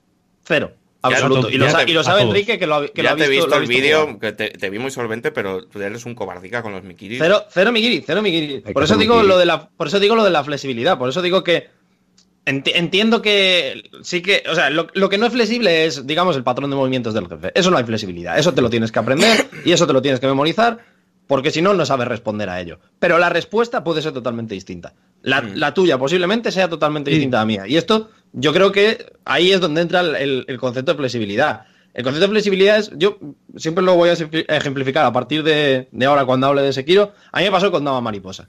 Que Hmm. yo estaba jugando y, y- y yo se lo decía a todo el mundo, que la gente no me cree. Es el jefe que más me ha costado de todos. O sea, estuve igual 45 intentos o Y 40. a mí también. A mí también. Fue de locos. Pero ¿qué pasó? Porque cuando yo llegué allí, yo venía con el setup de Bloodborne. Entonces yo veía a un jefe que saltaba todo el tiempo, que se movía mucho y tal, y yo decía, vale, bloqueo dos ataques, le pego un golpe, me alejo, empiezo a moverme, le bailo, etcétera, etcétera. Y eso me funcionaba bastante bien, llegaba a la segunda fase, etcétera, etcétera, pero siempre perdía y siempre me daba la impresión de que no estaba cerca de ganarle. Que aunque, aunque le quedase tres toques, no estaba cerca. Hasta que en una de estas me cabré y ya hice en plan de la, la tibia que dices, tiro el mando por la ventana, tal, que fue, voy a entrar a saco y le voy a, pegar- le voy a partir la boca. la, la que sabes que vas a perder, pero dices, "Bueno, que ya- es que me da igual ya, la señora esta. Y entonces llegué allí y empecé a bloquear, pa, pa, pa, pa, pa, pa. Hice tanto parry que dije yo, "Est- esto me ha cambiado la vida. Claro, y en ese claro, momento claro, todo claro, Ese y los siguientes 15 intentos fueron yo perdiendo igualmente miserablemente, pero aprendiendo una manera nueva de jugar. Y esto me Claro. pasó con, con Dama Mariposa y dije, "Pues a partir de ahora esto lo voy a extrapolar a todos los jefes. Pero es lo Y que como te con digo. Mariposa no usé Mikiri, no hay Mikiri. Yo para mí el Mikiri lo he usado literalmente, si, si hay un contador de Mikiris, igual me marca 10 en todo el juego. Pero es lo que te digo, loco. cuando, cuando que tú tienes que aceptar en plan de que tengo que funcionar a esta velocidad de verdad y cuando lo haces, pero eh, a mí el Mikiri me flipa porque también me parece como la última expresión del riesgo-recompensa. Antes has dicho lo de eh, abrirte la camisa y decir dispara. El Mikiri es esto, totalmente. Es un Sí, movimiento sí, de esquiva que es darle hacia el señor que te está intentando empalar, ¿sabes? Eh, y, y- y lo Pero- satisfactorio que es la animación en sí, de te piso la O hoja. sea, yo por eso digo que, que no me parece flexible. O sea, que puedas, por ejemplo, hacer Mikiri o saltar o esquivar o tal.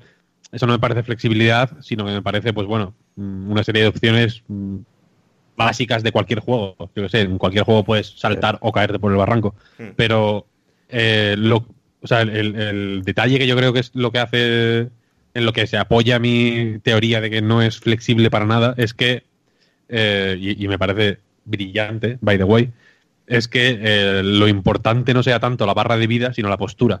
Porque si, evidentemente, puedes no hacer mikiris, Hmm. o puedes no hacer parries, o puedes ir eso, rateando y quitándole un poco de vida y haciendo tal, no sé qué, no sé cuál. eh, pero el final blow, digamos, no se lo vas a poder dar porque la postura se va. la, la va recuperando, ¿no? Entonces, Claro. El juego, desde los mm, enemigos más pequeños, o sea, eh, los masillas, ¿no? Digamos, Mm. yo los distingo los, los principales entre el masilla Yojimbo, que va así un poco con la pinta de Yojimbo por la vida, Sí, sí. como con el pecho al aire, La que sí que coletilla. te, te ataca más, claro, con la coletilla y tal. Pero como calvo, el pobre, Hmm. que te va como atacando. Es, es muy activo. Y luego está el que no tiene postura, vaya. Y luego está el, el masilla mm, un poco tropical. El, el- el masilla, el guincho, Parece- me, me parece increíble que estemos entendiendo todo. que es el que va pues con la palmera, ¿no? Digamos. Sí, sí, sí, sí. que ese sí tiene postura. Y ese enemigo, tú puedes estar con el- la mierda, con la con el puntico fijado en él, mirándole 30 segundos y no te ataca. Hmm. Tienes que atacarle tú a él. O sea, el juego te está. Bueno, te, te acaba atacando eventualmente, pero eh, la, la manera de, digamos, que el combate fluya es darle tú el primero y luego él ya te ataca y, y se, lo- y se lo bloqueas y ta, ta, ta. Es un juego de.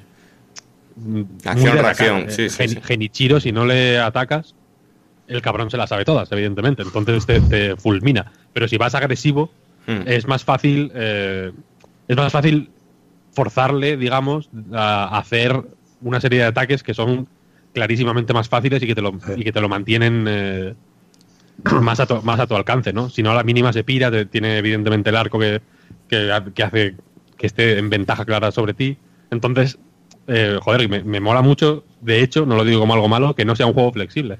Porque si algo me gusta de los, de los hack and slash es que no sean para nada flexibles. Me gusta Metal Gear Rising porque me gusta tener que saber qué va a hacer el muñeco y Mm. devolvérselas de la forma menos flexible del mundo.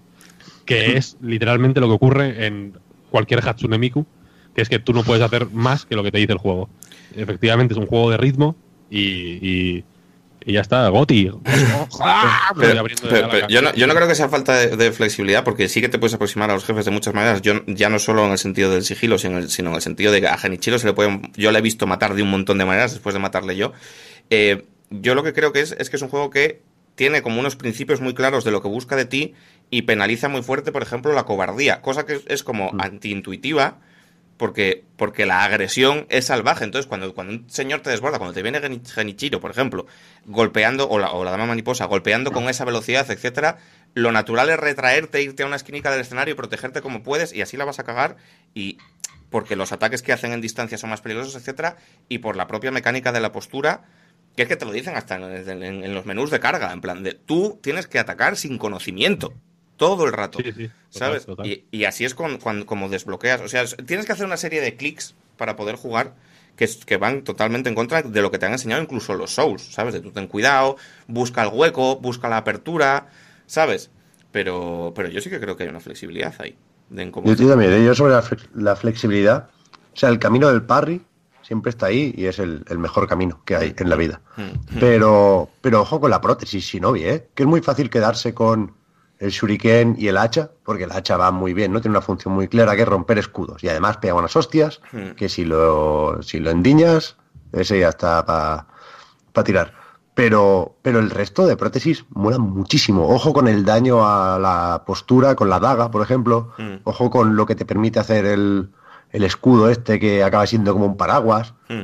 Hay, hay jefes en los que podrías no tener, y no voy a hacer spoilers ni, ni a poner ejemplos, pero podrías no tener presente esas herramientas y te facilitan la vida, ¿eh? dentro Sí, de lo sí. que cabe, no, no muchísimo, De hecho- pero que, que están hechas para usarse, claro. O- otra de las cosas mm, fantásticas que tiene el juego a nivel de lo que yo decía, de currártelo, de la preparación antes del combate, es este tema de poder escuchar conversaciones de la peña donde muchas veces te desvelan ese tipo de cosas.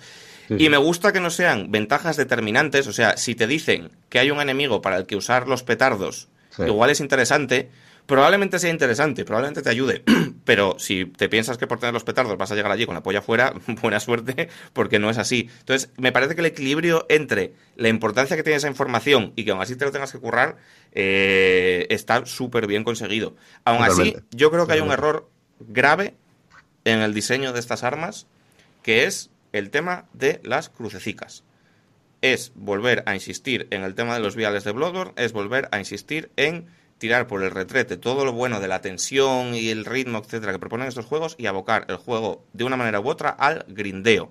Sí, me parece totalmente. un error salvaje que a mí me ha pasado en combates estar totalmente metido en el, en el, en el flow, en la zona de venga, lo intento una vez, otra, no sé qué, y de repente decir, hostia, que no puedo usar el hacha, que se me han acabado. Sí, sí. Espera, que vuelvo a la aldea Nibu, no sé qué, a grindear. Totalmente. Yo es que lo que, lo Es que hice varias veces en el juego es cuando me veía que tenía, yo qué sé, mm, 3.500 monedas Hmm. y no tenía ya nada que comprar en las tiendas y tal y cual, lo que hago es me voy a la hoguera y me compro, me compro un 999 crucecicas y a tomar por Ya, pero es que se van haciendo más caras con el tiempo. Sí. ¿Ah, ¿Sabes? a Sí, mí sí, me sí, valen sí. 30 ahora A mí me valen 50. 30. Sí, sí. A mí me me valen pasó- 20 ya, o sea, sí. ¿Y cuánto pasó- valen? Ah, ah, vale. Al principio no, 10. Es verdad, al principio valen 10. 10, es verdad. Claro, claro. Porque es que yo esto lo descubrí como con un gran dolor, porque cuando yo ya yo hacía lo que hacía Víctor cuando eran muy baratas y yo iba súper sobrado, Sí, yo tenía como 500 y entonces de repente me vi que fui a tirar unos petardos y no tenía, digo yo, ¿what? Creo que también está relacionado porque a partir de cierta parte del juego esas gallufas se usan para más cosas.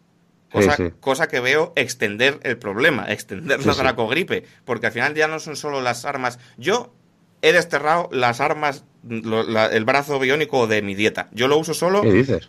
yo lo uso solo cuando hay un jefe, pero, pero que me pasa lo mismo que con las magias en un Final Fantasy, que, que no las usas contra los enemigos de campo, porque ¿para qué voy a gastar puntos de mana? Pues esto es igual, si me lo haces depender de una cosa que se gasta, pues yo ya no las uso. Y luego, como de esto también dependen las técnicas del ninjitsu, ciertos ataques especiales, Ya. etcétera, pues al final no usas nada de todo. O sea, el juego pone mecánicas sobre la mesa que no las usas porque cuestan dinero, a fin, Claro. a fin de cuentas. O tiempo. Yo, yo O creo que- tiempo, que, claro. que- que habría que buscar un sistema de cooldown, algo que no te permitiera abusar de, de estas herramientas, por supuesto. Pero es que la alternativa siempre es irte a dar una vuelta y matar a cuatro samuráis. Claro, tío. ¿no? Y es, es ese trabajo, ese grindeo que, no, que nunca a, está a mí, bien. a mí la, la- solución me parece clarísima, que es la que tenía el primer Dark Souls con los Estus. Tú solo tienes 16 guirnaldas de estas, pero Claro, que se cuando te mueres se recargan y a tomar por Sí, culo. sí, totalmente, totalmente. Es Ya verdad. está, ya está. Sí, sí. Pues ya está, ya lo hemos mejorado el juego. Es bueno, pero aquí en un rato lo hemos mejorado. Claro, ¿no? Yo no, me- pero la hostia, yo me lo quería pasar ayer por la noche, por cierto, y me quedé dormido porque llevaba toda la semana sin dormir por, por jugar al Sekiro. Y me queda el jefe final y un jefe opcional que es un bicharraco que no puedo contar más porque es spoiler. Y ese me está costando especialmente. Pero ese es el que tengo ahora eh, atragantado. probablemente te quede mucho más que un jefe opcional. No, no, no. Pero tú sabes sé que, que no. a partir de cierto punto aparecen un montón de jefes nuevos. Ah, Bueno, no sé, yo creo Claro. que por los trofeos creo que me quedaba uno Ah, bueno, no sé. Y hay jefes hay- bastante, hay- bastante escondidos. Sí, bueno, luego hablamos, pero Sí, yo sí, creo sí. que lo he hecho todo o casi todo. ¿eh? Ayer me maté a un jefe que el trofeo ese lo tenía un 0,6% de la peñíscola. Y, y entiendo por qué es así, porque ese también me... ¿Has me- hecho, has hecho un combate, has hecho un combate muy importante repetido en otro sitio? Sí, Vale, sí, sí, sí. sí. vale, vale, vale. Eh, pues sí, ¿cuáles tienes todos? Pues joder, oye, kudos, ¿eh? Porque son un montón. De hecho, esto, sí, sí, sí. esto, o sea, el concepto de endgame en- es como bastante más pronunciado que en otros Souls, yo diría, ¿no? Sí, yo, yo creo que es... Bueno, es que no sé si es en game o qué, pero sí que es verdad que... el- que bueno, es que no, no, no, no me atrevo a ir por ahí, Enrique. Hay varios finales, evidentemente, y hay uno que llega mucho antes que los demás. Sí, sí. Y eso me parece un poco raro, pero bueno, yo sé. Claro, pero ahí, también ahí- es- ahí estamos hablando como del el, el camino de ir hacia el final, pero a partir de cierto momento del juego, muy relacionado con el final, y hasta aquí puedo leer, eh, obviamente, sin que vengan a quemarme la casa, se rebarajan un montón de cosas. Es un poco el Division Sí, 2. sí, sí. hay escenarios que cambian un montón. Claro, sí. claro, claro. Y, y lo que te digo, y jefes que estaban en un sitio y ahora están en otro, aparte... Correcto. Sí, sí, sí. Todo eso está hecho. Check. Joder.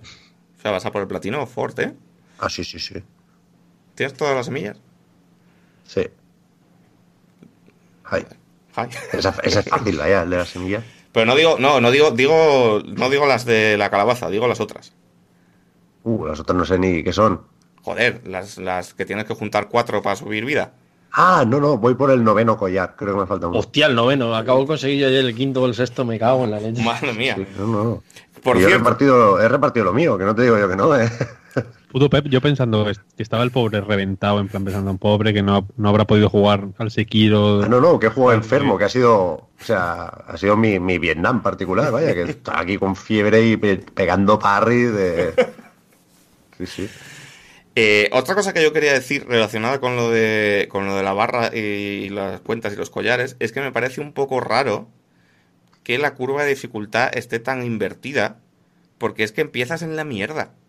¿No? ¿No es Hmm. tampoco esta sensación? Yo creo que hay, hay un- dos picos de dificultad muy al principio, pero yo creo que la curva al final acaba siendo... Claro, pero quiero decir... Para mí hay cuatro picos de dificultad en el juego y, y uno o dos, depende de cómo lo hagas, están al principio. Claro, es que por un simple asunto de estadísticas, y como aquí no hay Mm. estadísticas, lo que hay es eh, progresión de un hack slash de toda la vida, como has dicho tú, que es lo que te mide la barra de vida, las hostias que pegas y las hostias que te pegan.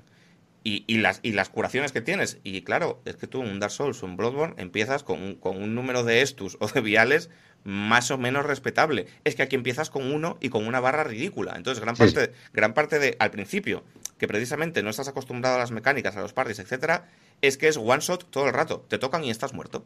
No, no tienes, no te puedes curar, no puedes hacer nada. Me parece, me parece como una bienvenida demasiado agresiva, ¿eh? Yo, Bueno, yo- pero no, no es, no es ajena tampoco a From Software. Bloodborne tenía un comienzo bastante farragoso también. De hecho, la, la primera hoguera, por llamarlo así, el primer candil de Bloodborne estaba en Casa Dios. O sea, había uno nada más empezar y luego el siguiente te tirabas tu bono 45 minutos de, de, además de eso, de lo que decíamos antes, de con el miedo de madre mía, cualquiera de estos me pone de verano a estas alturas, Ah, porque sí, no yo- sé todavía jugar, no he entendido absolutamente nada, no sé ni por dónde empezar. Y, y es cierto que en Sekiro lo que me pasa a mí, y, eso, y yo creo que es un problema que se arrastra a lo largo de todo el juego, por lo menos hasta donde yo he llegado, que es que tiene un, un ritmo increíblemente irregular en, en todos los sentidos. O sea, me parece que te- y, y uno de los picos de dificultad me parece indudable que está en el principio. O sea, la zona. eh, Joder, a ver, a esta sí que a ver cómo le llamo. Antes de llegar al, al templo oculto, digamos, ¿Mm? toda esa zona ¿Mm? es exageradamente hecha para repetir. O sea, es lo que tú no haces después en la mayor parte de zonas, que es la exploración, que es tener que buscar cosas y enfrentarte a enemigos y demás.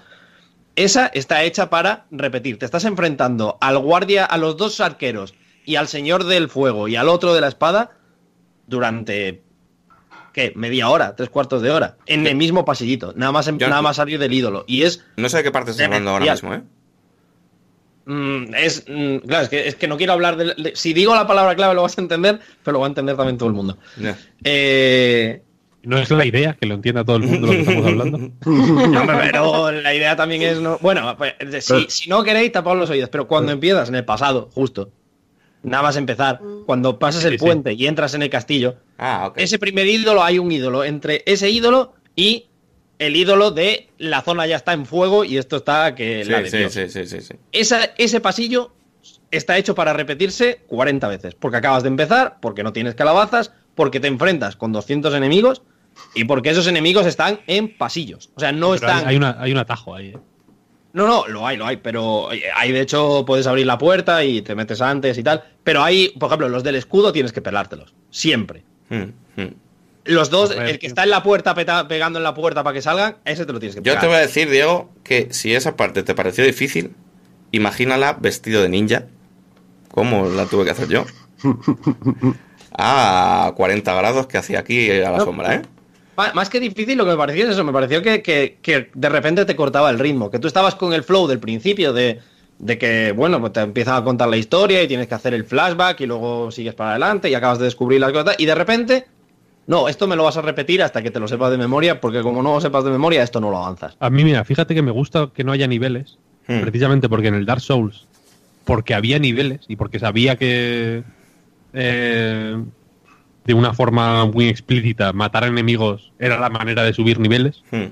eh, me daba más reparo correr Ya, y, claro. y esquivarlos y tal. Pero Sí, aquí, sí, sí. precisamente en esa parte que dice Diego, eh, la mayoría de veces iba por los tejados y sudaba de la peña. Es como, mira, que os den por culo. ya, no, no- no necesito. Tengo ya más o menos todas las habilidades que quiero. Sé que tengo un objetivo más claro.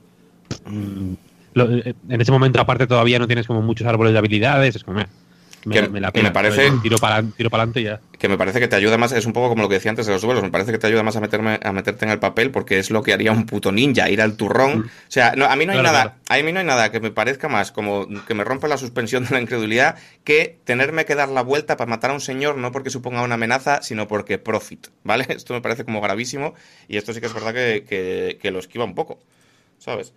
Eh, y quería decir otra cosa ahora mismo relacionada con esto de los ninjitsus, pero no, no me acuerdo. Así que continuad.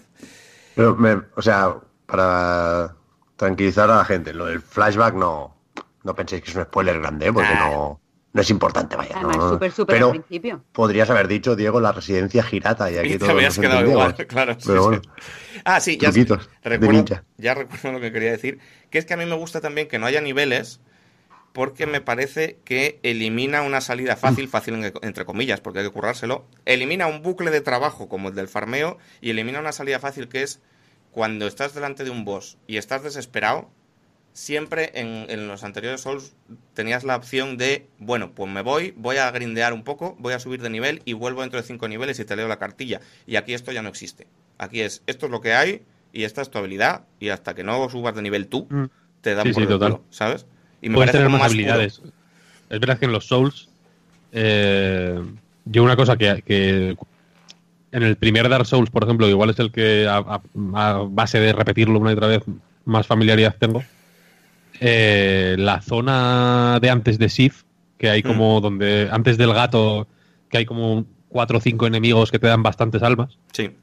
Eh, no porque necesite farmear en el sentido de que esté atascado o tal, no. Yo llego ahí y me pongo a matarles, pa, pa, pa, como hay una, hay una hoguera ahí secreta como justo al lado, pa, pa, a farmear como un puto animal. Y es Mm. simplemente porque quiero tranquilidad. Entonces, me- yo, yo veo que el juego me está recompensando por hacer eso, ¿no? Es como, vale, tú vas a jugar tranquilo aquí con toda Claro, la claro, pachorra, claro. luego vas a ir eh, con sobrado de vida, te vas a subir aquí la, los dos o tres stats que quieres hasta el nivel que te salga de la polla y tirando para adelante. Y eso en Sekiro mm, No puedes hacerlo. lo, lo veo lo veo más natural. O sea, creo que hay formas hay formas de forzar un poco la maquinaria, Hmm.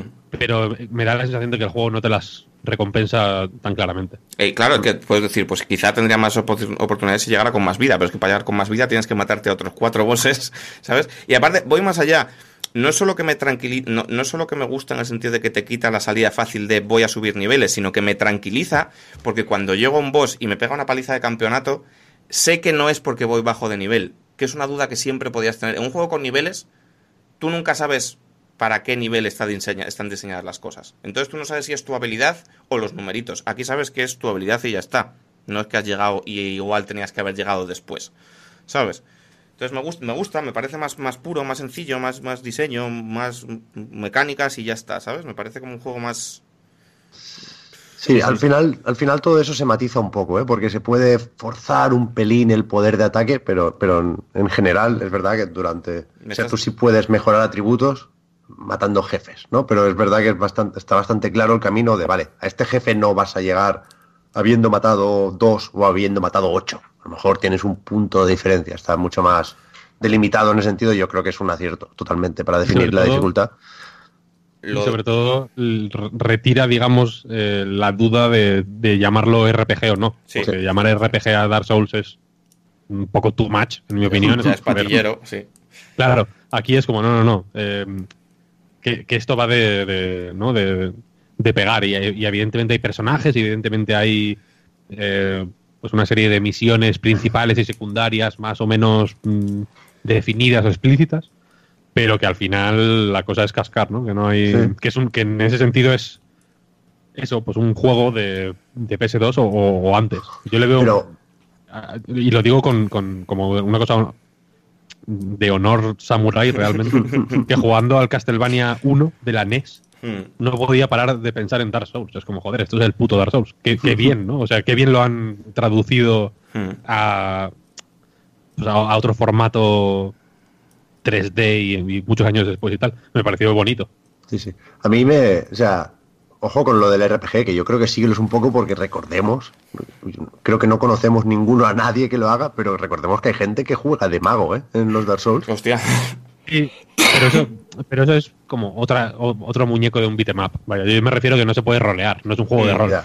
Es un es como un puto juego de, de, de- de combates. O sea, si Sí. ya me parece que la mayoría de JRPGs eh, tienen de rol un poco eh, la, la etiqueta y ya.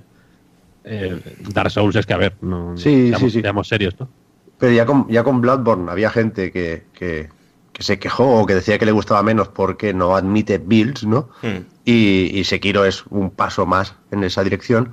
Pero a mí me, me parece bien porque creo que en, en esta fórmula tiene que ser hasta cierto punto prioritario, como decíamos ahora, el eliminar la incerteza, ¿no? Saber Claro. que estás haciendo lo que toca.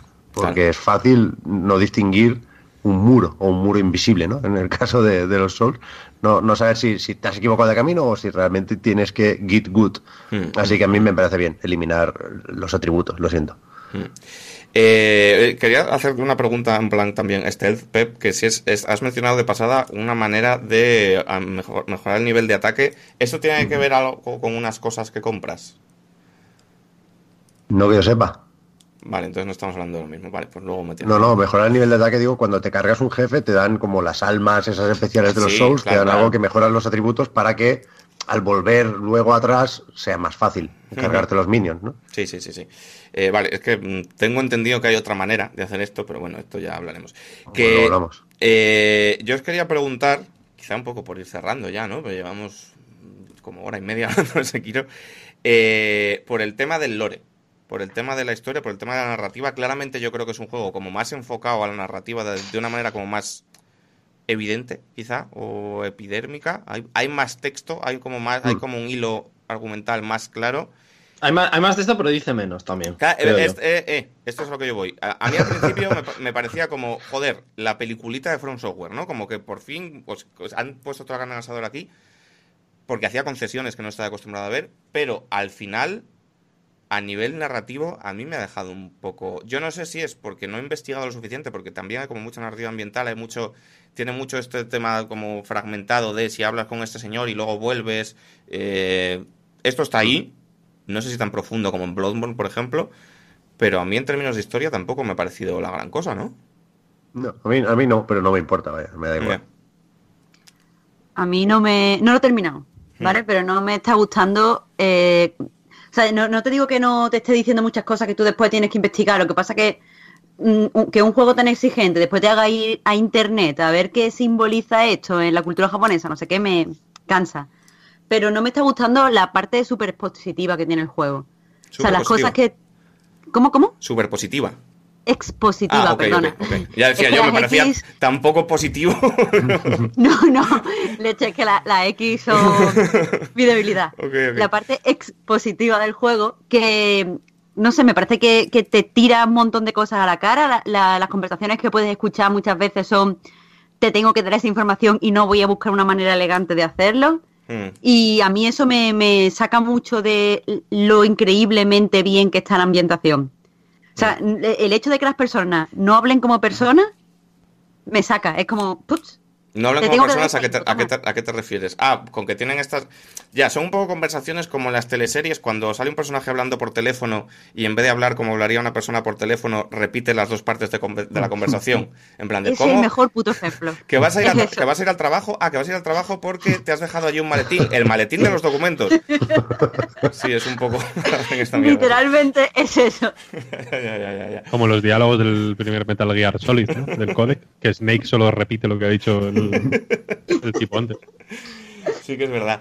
Eh, no sé, a- yo con lo que me quedo, yo estoy un poco en el equipo de Pep, porque ya sabéis que yo siempre he sido del team de el lore me la suda. A- Aquí, jugando yo solo y teniendo lo que sacar yo un poco, me la ha sudado menos. De hecho, tengo una libreta en la que voy apuntando cosas, en plan de ¿Qué este señor, este señor está detrás de no sé qué, esto yo creo que tiene esta relación. Tengo un poco el diagrama del meme del señor fumando loco. Pero a mí, para mí es un juego más de ambientación que de historia. Sí, hombre, claro. O sea, a mí, Sí, lo, sí. a mí lo que me flipa es la ambientación de película de samuráis. Me vuelve La hostia, totalmente la hostia. loco, ¿eh? Sí, sí. De hecho, a mí me, me- me fastidia y de nuevo, ¿eh? no, no voy a contar más de lo necesario porque ya sabemos qué. Pero los primeros mundos me gustan más que los últimos, porque son más película de Sí, samurai. sí, sí, sí, sí. Cuando, cuando, cuando mete los piececitos un poco más en la fantasía y en el anime, ¿sabes? A mí me pierde un poquito, sí. Creo que Miyazaki es un poco el David Cage japonés con el tema de los finales. ¿eh? Uf. A mí me parece que se le resisten. los Durísimas de declaraciones, ¿eh? Hostia, Pep, me acabas de hundir la vida, ¿eh? Bueno, bueno, jugar más a eh. Un tema. Decir, o sea, por el, vamos por a el ver, un tema. piropazo, por el piropazo que le acaba de Sí, dedicar a claro, claro. Un tema, un yo. tema, un tema importante. No estamos hablando del mejor tutorial de sigilo de la historia. Hombre, pues no lo he visto yo tan bueno. ¿Por qué? El, eh, tira por aquí, por tira por aquí, no tires por allá. No, ah, no, no, ese no. El tutorial de los cartelitos no. El de cuando luego vas a los y saltando por ahí, te metes en una cuevecilla y dices, ah, Ah, estamos hablando de ese momento, eh, estamos hablando así. del set piece. Sí. Bueno, sí, estamos del, del palo de decir las cosas, ¿no? Estamos hablando de Sí, la sí, porque serpiente. yo Vale. tampoco me estoy. Estamos Vale, hablando de la pero- serpiente. Saca- descontextualizamos esto y el podcast parece una locura. Estamos hablando Vale. de eso, sí, efectivamente. Estamos hablando Vale, la serpiente es la polla. La serpiente, la serpiente. Vale. La sí, serpiente, el momen- momento serpiente, cuando la ves por primera vez y luego la forma en la que la cámara siempre está en el momento preciso para que la veas y digas, pero qué bicho, cuántos dientes tiene, me parece increíble, en Sí, sí, sí, serio. sí, sí, sí. Serpiente Pero- muy, muy buena. Podemos volver a la flexibilidad porque yo soy partidario de hay que pegarle a la serpiente y Paula es partidaria de es mi amiga y hay que dejarla vivir. No, que es una cosa sí, que yo no efectivamente, yo soy, yo soy pacifista con la serpiente. O sea, es que me cae muy bien, es mi amiga, me gusta mu- mucho, tiene la piel muy linda y no le quiero pegar, entonces yo no le pego. Ah, yo no sabía que se podían, no. Se puede, se puede. Es que por eso digo la flexibilidad, que es que yo, yo lo primero puede, que hice puede. fue a la que puede le, le quito la el media cara, vaya. No, No, no, no, no, no, no. La serpiente está en su casa, tranquila, a su rollo, haciendo sus cosas. De repente apareces tú, pues yo no iba a perturbar, ¿no? La paz De de, hecho- de esa hecho- señora. Hay un, Pero hay esto un lore. Puede ser, puede ser. hay un lore ahí como más o menos evidente con el hecho de que esa serpiente es como una especie de deidad a la que se le hacen sacrificios. No sé, a mí Chuso me contó una paranoia de que eh, como que este, es que Chuso también se le va un poco la olla con los Es que también te iba a decir yo. vaya- A mí Chuso me dijo como que se había sentido tentado a dejarse devorar por la serpiente porque no sé quién le había dicho, había leído por ahí en el juego, ¿eh? no sé quién, de uno de sus amigos del Japón feudal, que, que era como una especie de matrimonio con, con la gran serpiente blanca. Entonces que había como un, como un santuario en el que la gente iba a dejarse devorar. Yo sé que parte de esto es Chuso flipando, o... Pero el santuario yo lo he visto. Se fumó un porro como la cabeza de un si, eso, enano, ¿no? si eso fuera verdad, habríamos escuchado a algún personaje diciendo, hostia, tengo que movida con la serpiente, esa serpiente que está ahí, que después te co-". que yo, que no puede Claro, ser. y, que, y que si esto fuera verdad, Miyazaki habría hecho una mecánica en la cual la serpiente te come y acabas dentro de la serpiente y dentro hay un ¡Qué jefe. guapo! Sería increíble, tío, el jefe dentro de la serpiente ahí peleando y sucede, igual. como En ese los sentido, órganos. Igual, se ha des- internos. igual no se ha descubierto todavía. De hecho, hay girito con la serpiente. Os informo que hay girito. Hay una cosa que se puede hacer con la serpiente que igual no sabe toda la peñíscola. ¿Sabes? Pues sí. Pero. La fruta fresca y la fruta seca. Ah, Lo que ha dicho Marta de que habría un personaje que diría, hostia, la serpiente, tal. Mm, La Joder, pues el tío, el tío ese que se la comió y luego volvió diciendo que había ahí una movida, no sé qué. Eso es la hostia porque, o sea, les falta decir los botones del mando de la Play en, en algunas conversaciones de estas que espía.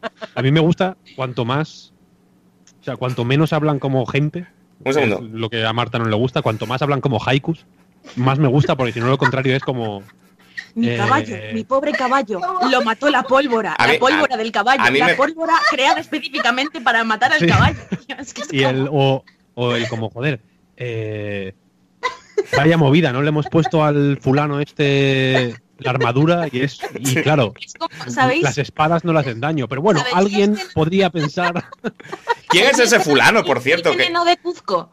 ¿Cómo?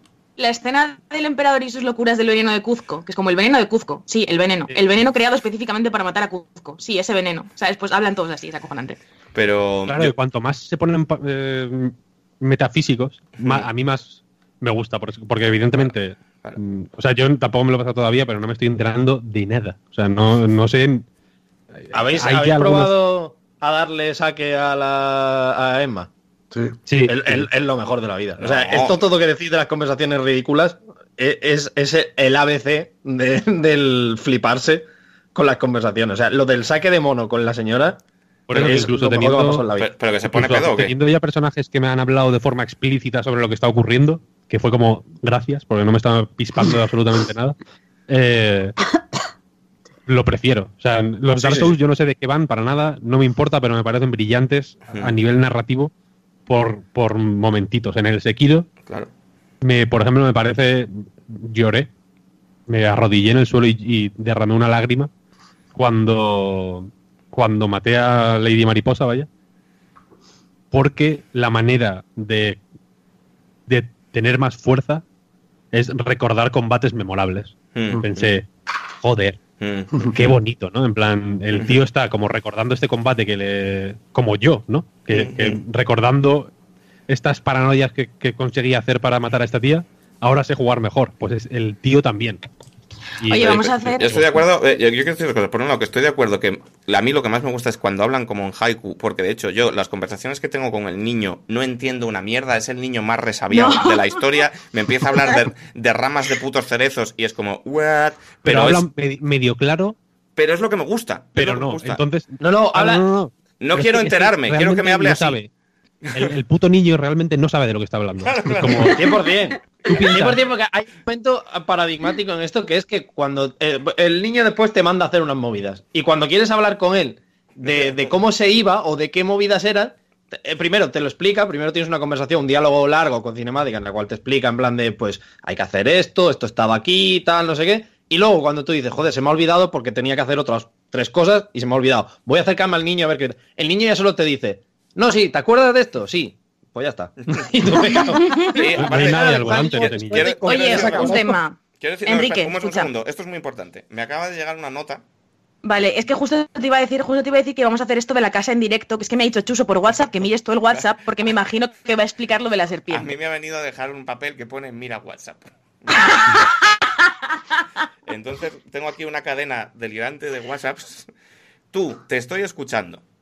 Lo pone en una hoja arrancada de un manual de hierbas que pillas de matar a un notas de estos feos con gorro de madera. Estos son un tema, estos señores.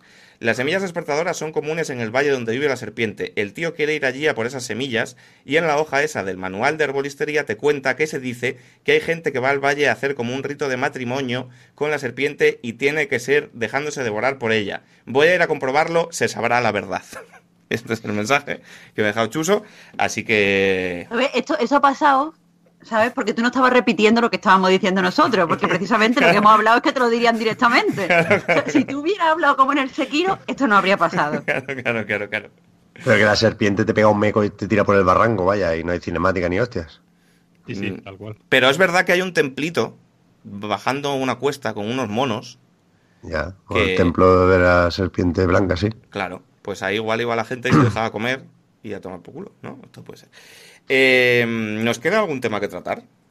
Yo quiero ayudar a la gente, como siempre, a decidir si nos ama o nos odia a cada uno de nosotros y hacer la del, la del ranking. Oh, vale. Col- colocar el Sekiro en, en la baraja de los la, baraja de, la baraja de Randy, ten de cuidado. Randy. claro. Eh, Yo vale. puedo empezar, yo lo tengo pensado, vaya. Yo voy sin miedo. Para mí, number one, Bloodborne, después Sekiro y después los Souls, no sé, me da un poco igual, 3, 1, 2, por ejemplo. Hmm. Y el Demons no juego.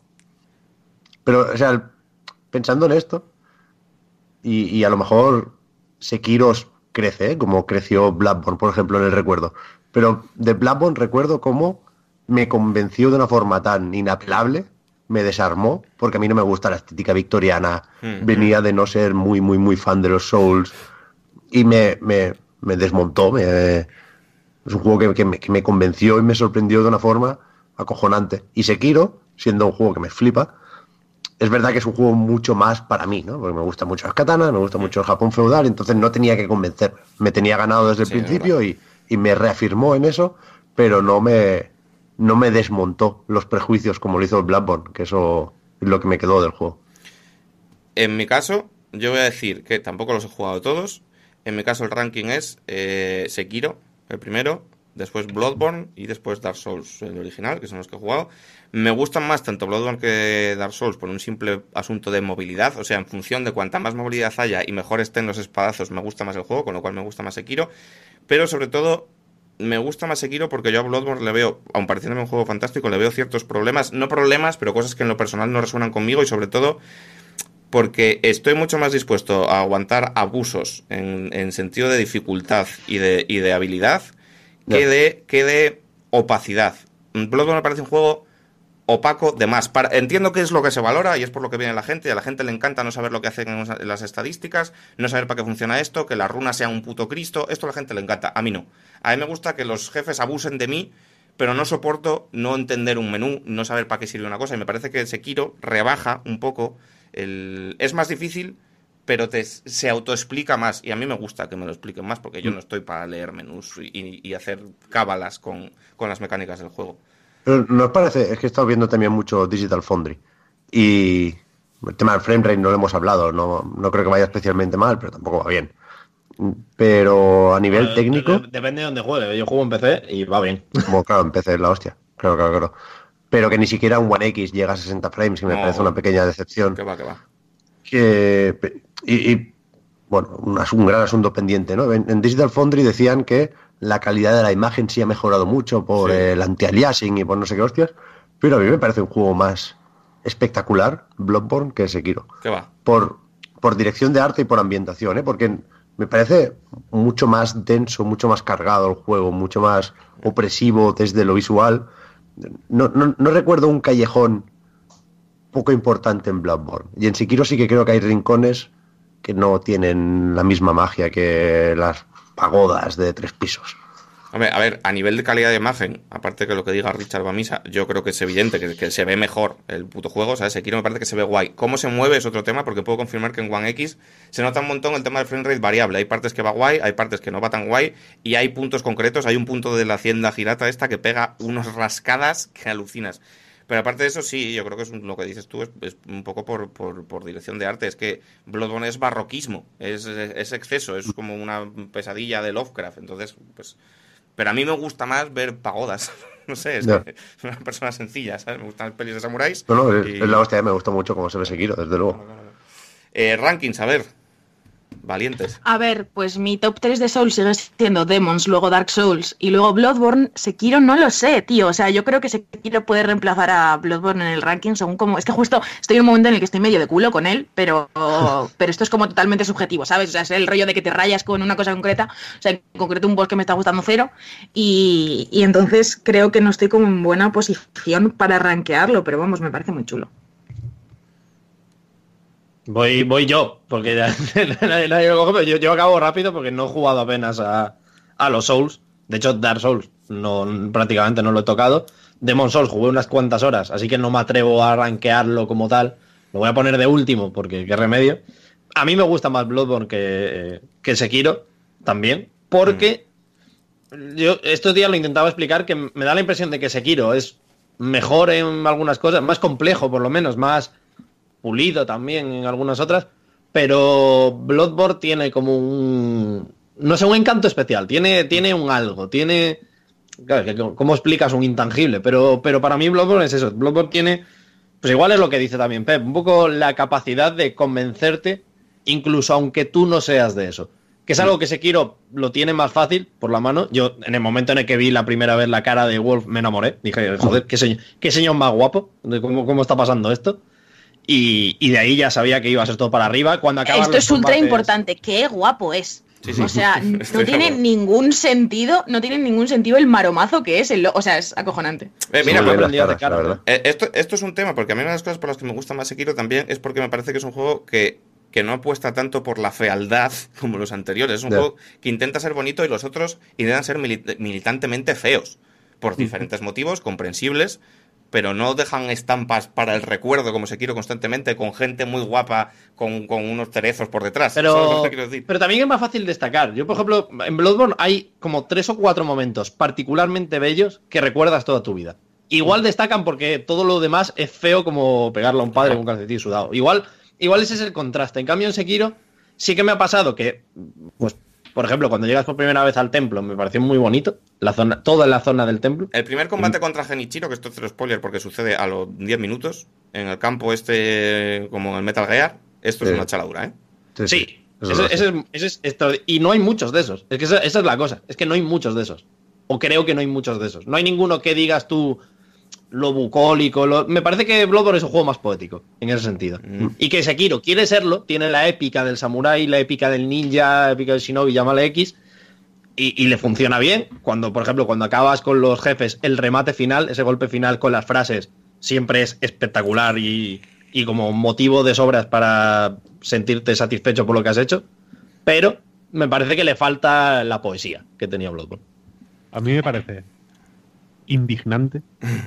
Siento indignación porque por estar escuchando ahora, pensé que, que no iba a haber yo el momento de escuchar a alguien diciendo que Bloodborne es feo.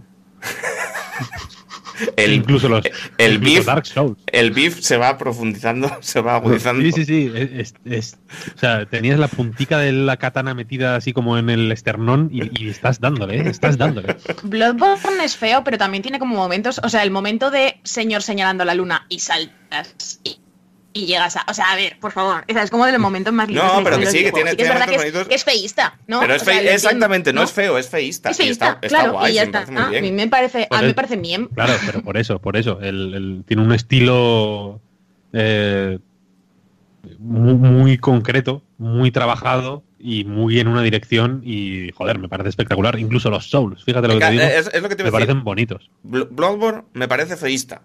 Dark Souls 1, que es el que he jugado, me parece feo.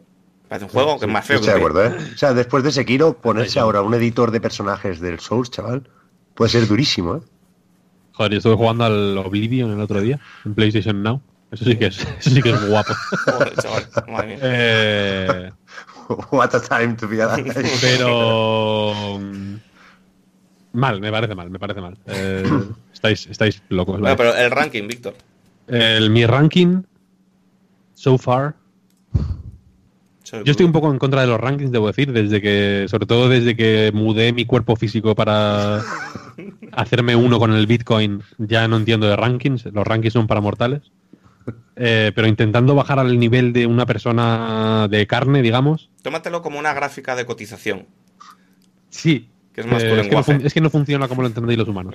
Pero yo, yo diría Bloodborne. Eh, mm, Se- Sekiro barra Dark Souls 1. Ahí voy a poner los dos. Y Dark Souls 2. Hostia, inesperado. ¿Y el 3? Fíjate. Porque el, Dark- el prefiero el 1. Pero el 3, ¿dónde queda aquí? No está en la Ya lista. que te pones, el, pues el siguiente, yo qué sé. ¿Prefieres, o sea, el, quiero 2 que, decir, ¿prefieres sí. el 2 que el 3? Sí, Odio. sí, sí. No Porque el, porque el 1 y el 3 me parecen más o menos lo mismo. No me. O sea, me. Si, si, si tengo que jugar a dos, elijo el 1 y el 2, no el 1 y el 3. Ya, ya, ya. Porque el 3, bueno, es como. El 3 es la hostia, quiero decir, está muy guapo. Pero. bah, el, el 1 me parece más ingenioso. Y el 2 me parece muy. muy un meme jugable, vaya. Me descojono. Increíble. O sea, me parece muy risas. Y. Y me parece muy risas de una forma muy intencionada, muy distinta a los otros Dark Souls, que también tienen momentos muy risas. Eh, y, y que y, y quería destacar un momento de Sekiro, Shadows Die Twice, que me parece el meme definitivo, el- uno, de los mejores momentos que yo he vivido en la historia del videojuego, que es cuando estás tranquilamente por los tejados Hmm. Y, Ya sé, ya se viene. Sí, sí, Sí, ocurre, sí, sí. sí, sí, y ocurre lo que ocurre. O sea, ese, ese momento sí, sí, sí, sí. me parece. Si tengo que condensar el por qué Sekiro me parece una obra maestra en un momento. En un es GIF. Porque todo, quiero decir, antes de llegar a ese momento, has tenido que pasar una serie de combates que es seguramente porque hasta entonces no te has cruzado con ese tipo de enemigo nunca. Han costado, ¿no? Has tenido que aprender a, a esquivarles bien, o sea, hacerles parries bien o, o a esquivarlos o a esquivarlos de la manera correcta porque encima te atacan a distancia. Hacerle el parry es complicado porque tienen unos, unos ataques, ahí súper raros. Estás en los tejados, ya hay, un rollo de extrañeza raro ahí eh, ocurriendo. Cuando has matado a por primera vez a dos al mismo tiempo, que ya es Mm. como el desafío definitivo, Mm. hay un, pe- un pequeño momento de calma Hmm. Eh, en el que entra en juego, digamos, la pues un poco el- el- la, la contemplación de, de- de los magníficos paisajes del juego. Que, Y que hay te cae el pepo encima y te bonitos. sientes como con flashbacks Claro. de guerra del Counter Y Strike, de pronto ¿sabes? es como- O sea, es que es como- Es- eso eso es lo que más me gusta a mí, la, pre- la preparación del chiste, el sonido. Estuve, o sea, estuve calculando, aparte, aparte, claro, como, como viene de un punto del cielo al que llevas la cámara de forma. Claro, se natural, puede, vaya. se puede ver, claro, claro. Se ve, se ve perfectamente. Y estuve viendo vídeos de ese momento y tarda tres segundos De- o sea, Pero desde que empieza a sonar increíbles. el sonido hasta que te lo comes, son tres segundos, que te da tiempo a pasarte lo que hay en time en ese. Pero es que lo ves, lo ves como quien ve caer a un avión diciendo, es que no puedo hacer nada contra esto. Es como Te quedas increíble. clavado, es como. Sí, ¿qué y de hecho, pasa? a- ¿Qué la, hago? la segunda vez es súper sencillo de esquivar. Súper Sí, sí, sí. Pero la primera es, es magia. Eh, Es como, eh, es como lo estás viendo y dices, no puedo creer que me vaya a pasar esto. Es como, se va acercando y acercando y dices, no, es no que serán, de vinilo os pregunta no serán cómo he capaces. en esta situación. Claro, claro, es como, no serán capaces, no serán capaces, y efectivamente lo son. Se le puede hacer parry, por cierto. No, Cuando no, no, no serán claro. pero no serán capaces de esto. porque es que te quedas pensando de, de qué va a hacer. O sea, es que esos tres segundos eh, estás viendo pasar tu vida por delante de tus ojos porque lo que te preguntas es cuál es el propósito de esto. O sea, tú estás oyendo un ruido, Sí, sí, sí. ve venir un señor y dices, pues se caerá delante mía. No, delante tuya los cojones. Me gusta Por mucho eso, porque es, que- Pero hablando Y ahora, de un momento, un momento, Paula, que ahora Vale, te dale, dale. voy a cerrar. Es- Este, momento, que, que, que mm, de manera total o parcial se repite a lo largo de todo el juego, me parece que demuestra que un dominio sobre la composición de espacios, digamos, eh, para que tú como jugador los recibas eh, de una manera determinada y el dominio del juego sobre ti, que te porque te fuerza a, a recibir ese momento de una manera muy determinada. He visto muchos vídeos de ese momento y todos son iguales. todos, Y, sí, y sí, puedes, todos y puedes hacer, puedes mirar a otros lados. Hay, un- hay una zona eh, a, la, a la izquierda que está abierta y hay mil cosas. Pues podrías estar pescando y mirando para otro lado. No, no, no, no. sí, sí. El juego está perfectamente diseñado para que tú te lo comas de esa manera. Y, y- me parece la versión. O sea, me parece que Miyazaki en- ahí, en ese momento, se nota que ha crecido como creador, porque es la versión buena o la mejor versión posible de la bola. de la piedra rodando. Claro. Sí, sí, sí, De todas maneras, totalmente. podríamos decir, Víctor, que Miyazaki eh, ahí hace con la atención del jugador lo que haría un, un mago, ¿no? Con las cartas, lo que haría Randy Pitchford. Es. mm, Claro, más que el David Cage japonés, yo creo que es el Randy Pitchford. Es el japonés. Randy Pitchford japonés, porque te lleva la atención donde tú quieres para que no te fijes que, que están todas las cartas firmadas desde el principio. Eso es, eso aunque es. en la retransmisión se vea fuerte, ¿no? que es lo que pasó el otro día. Eso es, eso es. Pero sí, sí. Em, Eh, yo, una cosa, a ver, no hemos tenido sección de movidas eh, que nos toca los huevos por, por una cosa, ¿no? Así estábamos de, de celebración y tal, pero yo tenía como una movida guardada para, para este programa de Sekiro, porque hay una cosa que me saca de quicio, ¿vale? En el jefe, em, el jefe que hay después del primer jefe del presente, bueno, el puto toro, yo qué sé, ya está, me la suda, vale. Antes del toro, puedes ponerle orejita a dos señores que están diciendo, madre mía ese bicho. El bicho que tenemos ahí escondido, sí es ese bicho.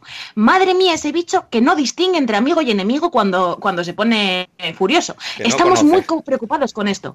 Claro, no conoce, no conoce. Él se pone tal, se viene arriba y no conoce. Entonces tú cuando avanzas y te encuentras el bicho, hay dos pavos enfrente que están pues a sus cosas, ¿no? Y entonces el bicho sale corriendo, les, a veces según cómo le dé la animación les pasa por encima y los mata, y hay veces que no. Cuando no los mata, los pavos, en vez de irse o ir a atacar al toro, que es como, no se supone que el juego me acaba de decir que estáis vosotros como con la mosca detrás de la oreja. Es Los verdad. pavos te vienen a atacar a ti. Es verdad, y es como, pero ¿por qué me vienes a atacar a mí? Que tienes un bicho gigante que te va a comer, pero por la madre que te... O sea, te juro por Dios que me desquicia. Es como, pero ¿cómo puede ser que tu prioridad sea pegarme? O sea, es como el momento de IA tonta más narrativamente delirante de la historia, porque además hace un momento te lo han dicho. No te han dicho, madre mía, qué liada el toro, estamos todos súper rayados con esto. Y, se la suda, ¿sabes? Y te viene así a pegar con la espadita y dices, pero chico, pero has visto lo que tienes detrás, pero déjame tranquilo. Me molesta a todos los niveles. O sea, es como, me insulta como persona. Eso pasa con el logro, que hay un fulano Sí. con una lanza vigilándole, entiendo, sí. y se escapa y el cabrón va por ti. Es como, pero si se, que se te ha escapado el muñeco este, por Dios. Esto Llama es, a alguien. es lógica, lógica Shinobi. Yo, yo lo he explicado el otro día. Esto es- o sea, tú estás al lado de un señor que parece que tiene media hostia y le falta un brazo o un, un morlaco de 2000 kilos. Joder, pues yo me pongo al lado Un del morlaco- un morlaco en que llamas. Pasar. ¿Sabes? ¿Sabes? Claro, que pase lo que tenga que pasar. Yo me voy con el toro. ¿eh? Ya, Pero eh, que no te vas a hacer amigo, quiero decir, si, me- si a mí si me ayudan, pues igual luego digo, hostia, buen rollo, ¿no? Toma este saque y cada uno por su lado y aquí, bueno, en fin. Pero es si que tú tú ya- dices nada, yo no digo nada. Tú ves eso, ya das por hecho que, que está muerto. re- Tú ya recogiendo, no conoces. Ya, ya has firmado los papeles del testamento. Ya está hecho. Entonces ya te da igual. quiero decir. recogiendo un poco la movida, decir que en general todo el capítulo del toro I call bullshit fuerte, ¿eh? Me parece un jefe muy patillero, me parece un jefe muy malo. A Eh, mí o me parece muy malo también. todo lo que estamos hablando del duelo, del choque de las espadas, de no sé qué, eh, el, el toro en llamas me parece como una ejemplificación de como tenemos que hacer 200.000 jefes, vale todo, incluso un bicho que pega cabezazos de manera aleatoria en un espacio cerrado. O sea, es el mítico boss de mierda que mucha gente justificará porque es un From Software y todo lo hacen bien y no lo hacen bien todo. Y a mí ese jefe No. me parece frustración por frustración y, y venga, pues pégate con él unas cuantas veces hasta que de, de alguna manera te lo acabes pasando. Me parece Se bastante. encalla un poquitín, si puede ser. pues. Igual que hay A otros si le- jefes que a ver si le son muy distintos. Sí. O sea, i- igual que hay jefes que, digamos, la progresión de los jefes no, no es siempre recta hacia arriba, Hmm. en el sentido de que no son más difíciles o más complejos. son- como que juegan mucho con los jefes, mm, no sé cómo decirlo, a nivel narrativo, a nivel ambiental, como para crear sensaciones, aparte de para, Hmm. digamos, establecer un desafío que, que va aumentando cada vez que encuentras a un jefe tal, tal, tal. Y el toro, en concreto, es. O sea, me parece que está fuera to- totalmente del lugar. Entiendo que, entiendo que puede servir para. Pues eso, pues, para crear algún. el- el- ambientación, digamos, para dar un. que tendrá un sentido, digamos, en el contexto del.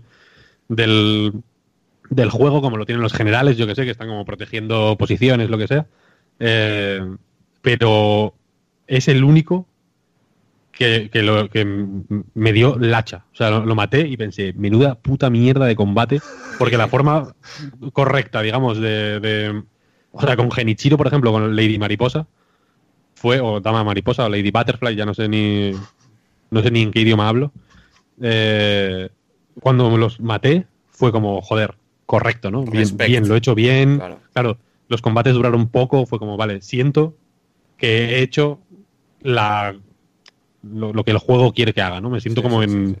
en consonancia con, con el universo.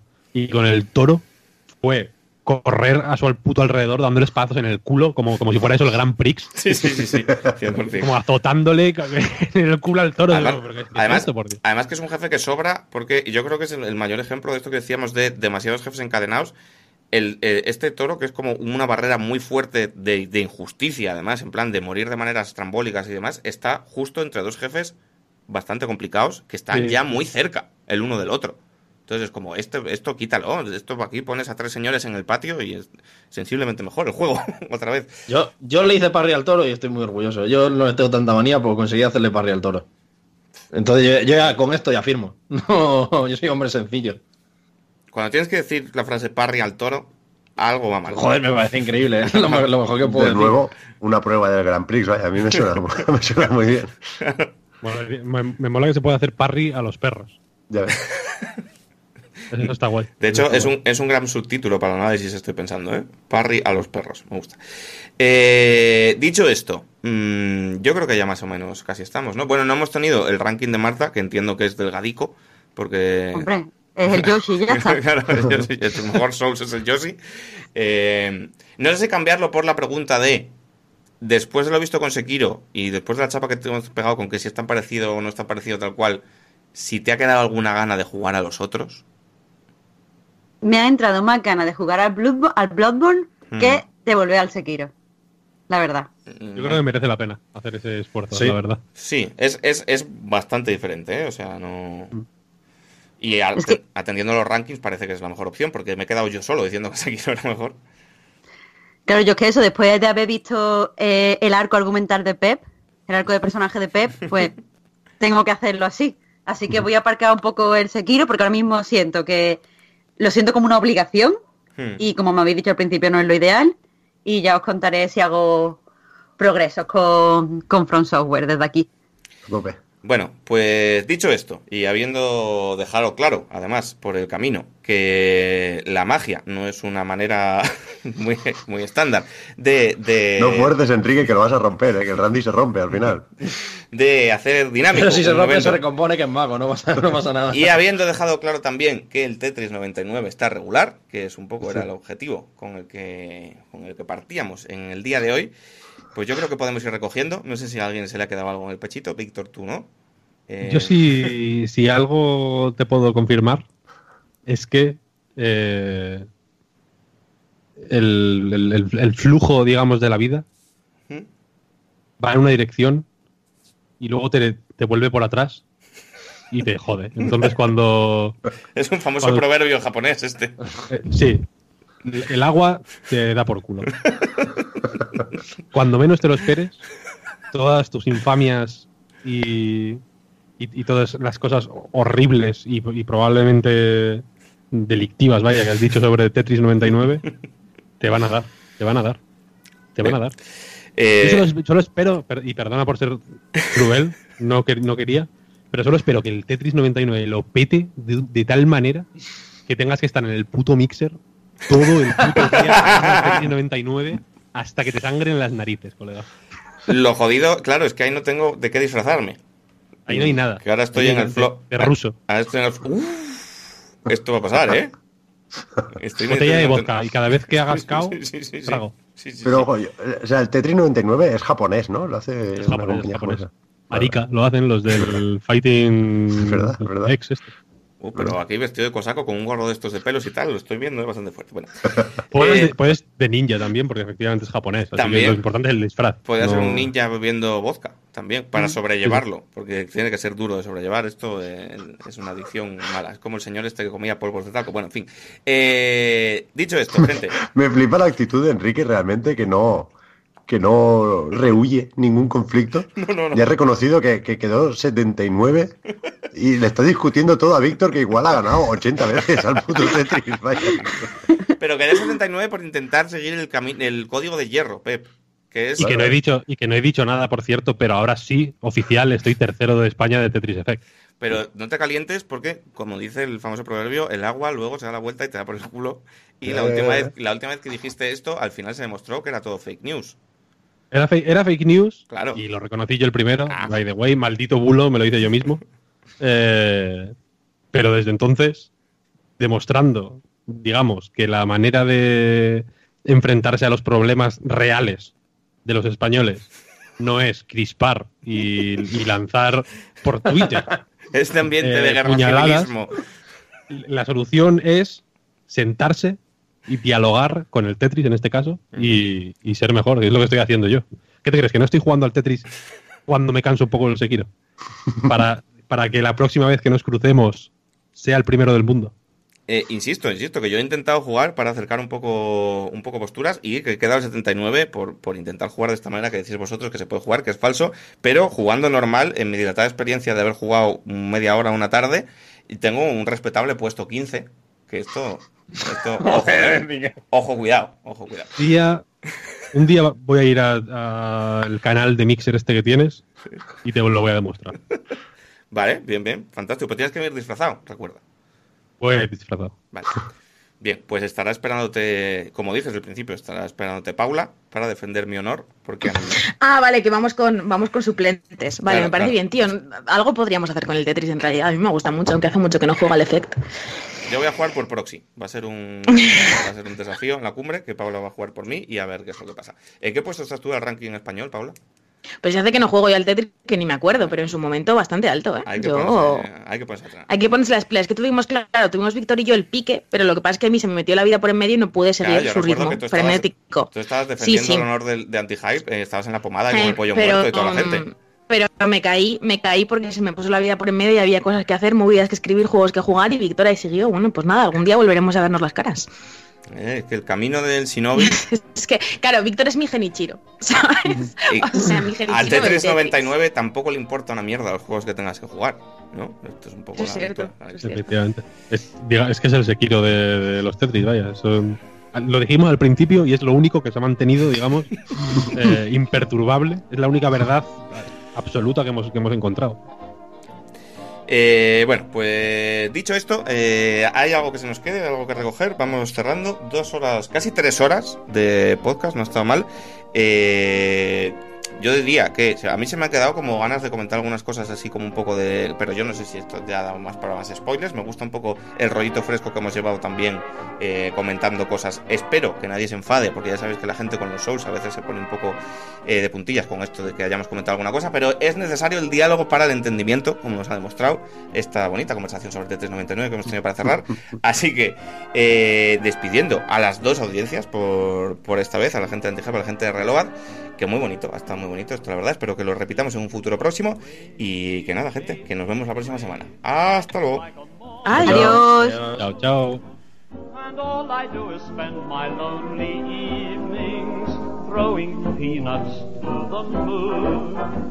Strolling down the lane, I dream again of those lovely nights in June. Now all I do is spend my lonely evenings throwing peanuts to the moon. I throw them to the skies to make my poor hopes rise. I sigh when I see them fall. Just like my love dreams they fall. When I lost you, I lost all. For since you went away, each day seems gray. I'll be going crazy soon. Cause all I do is spend my lonely evenings throwing peanuts to the moon.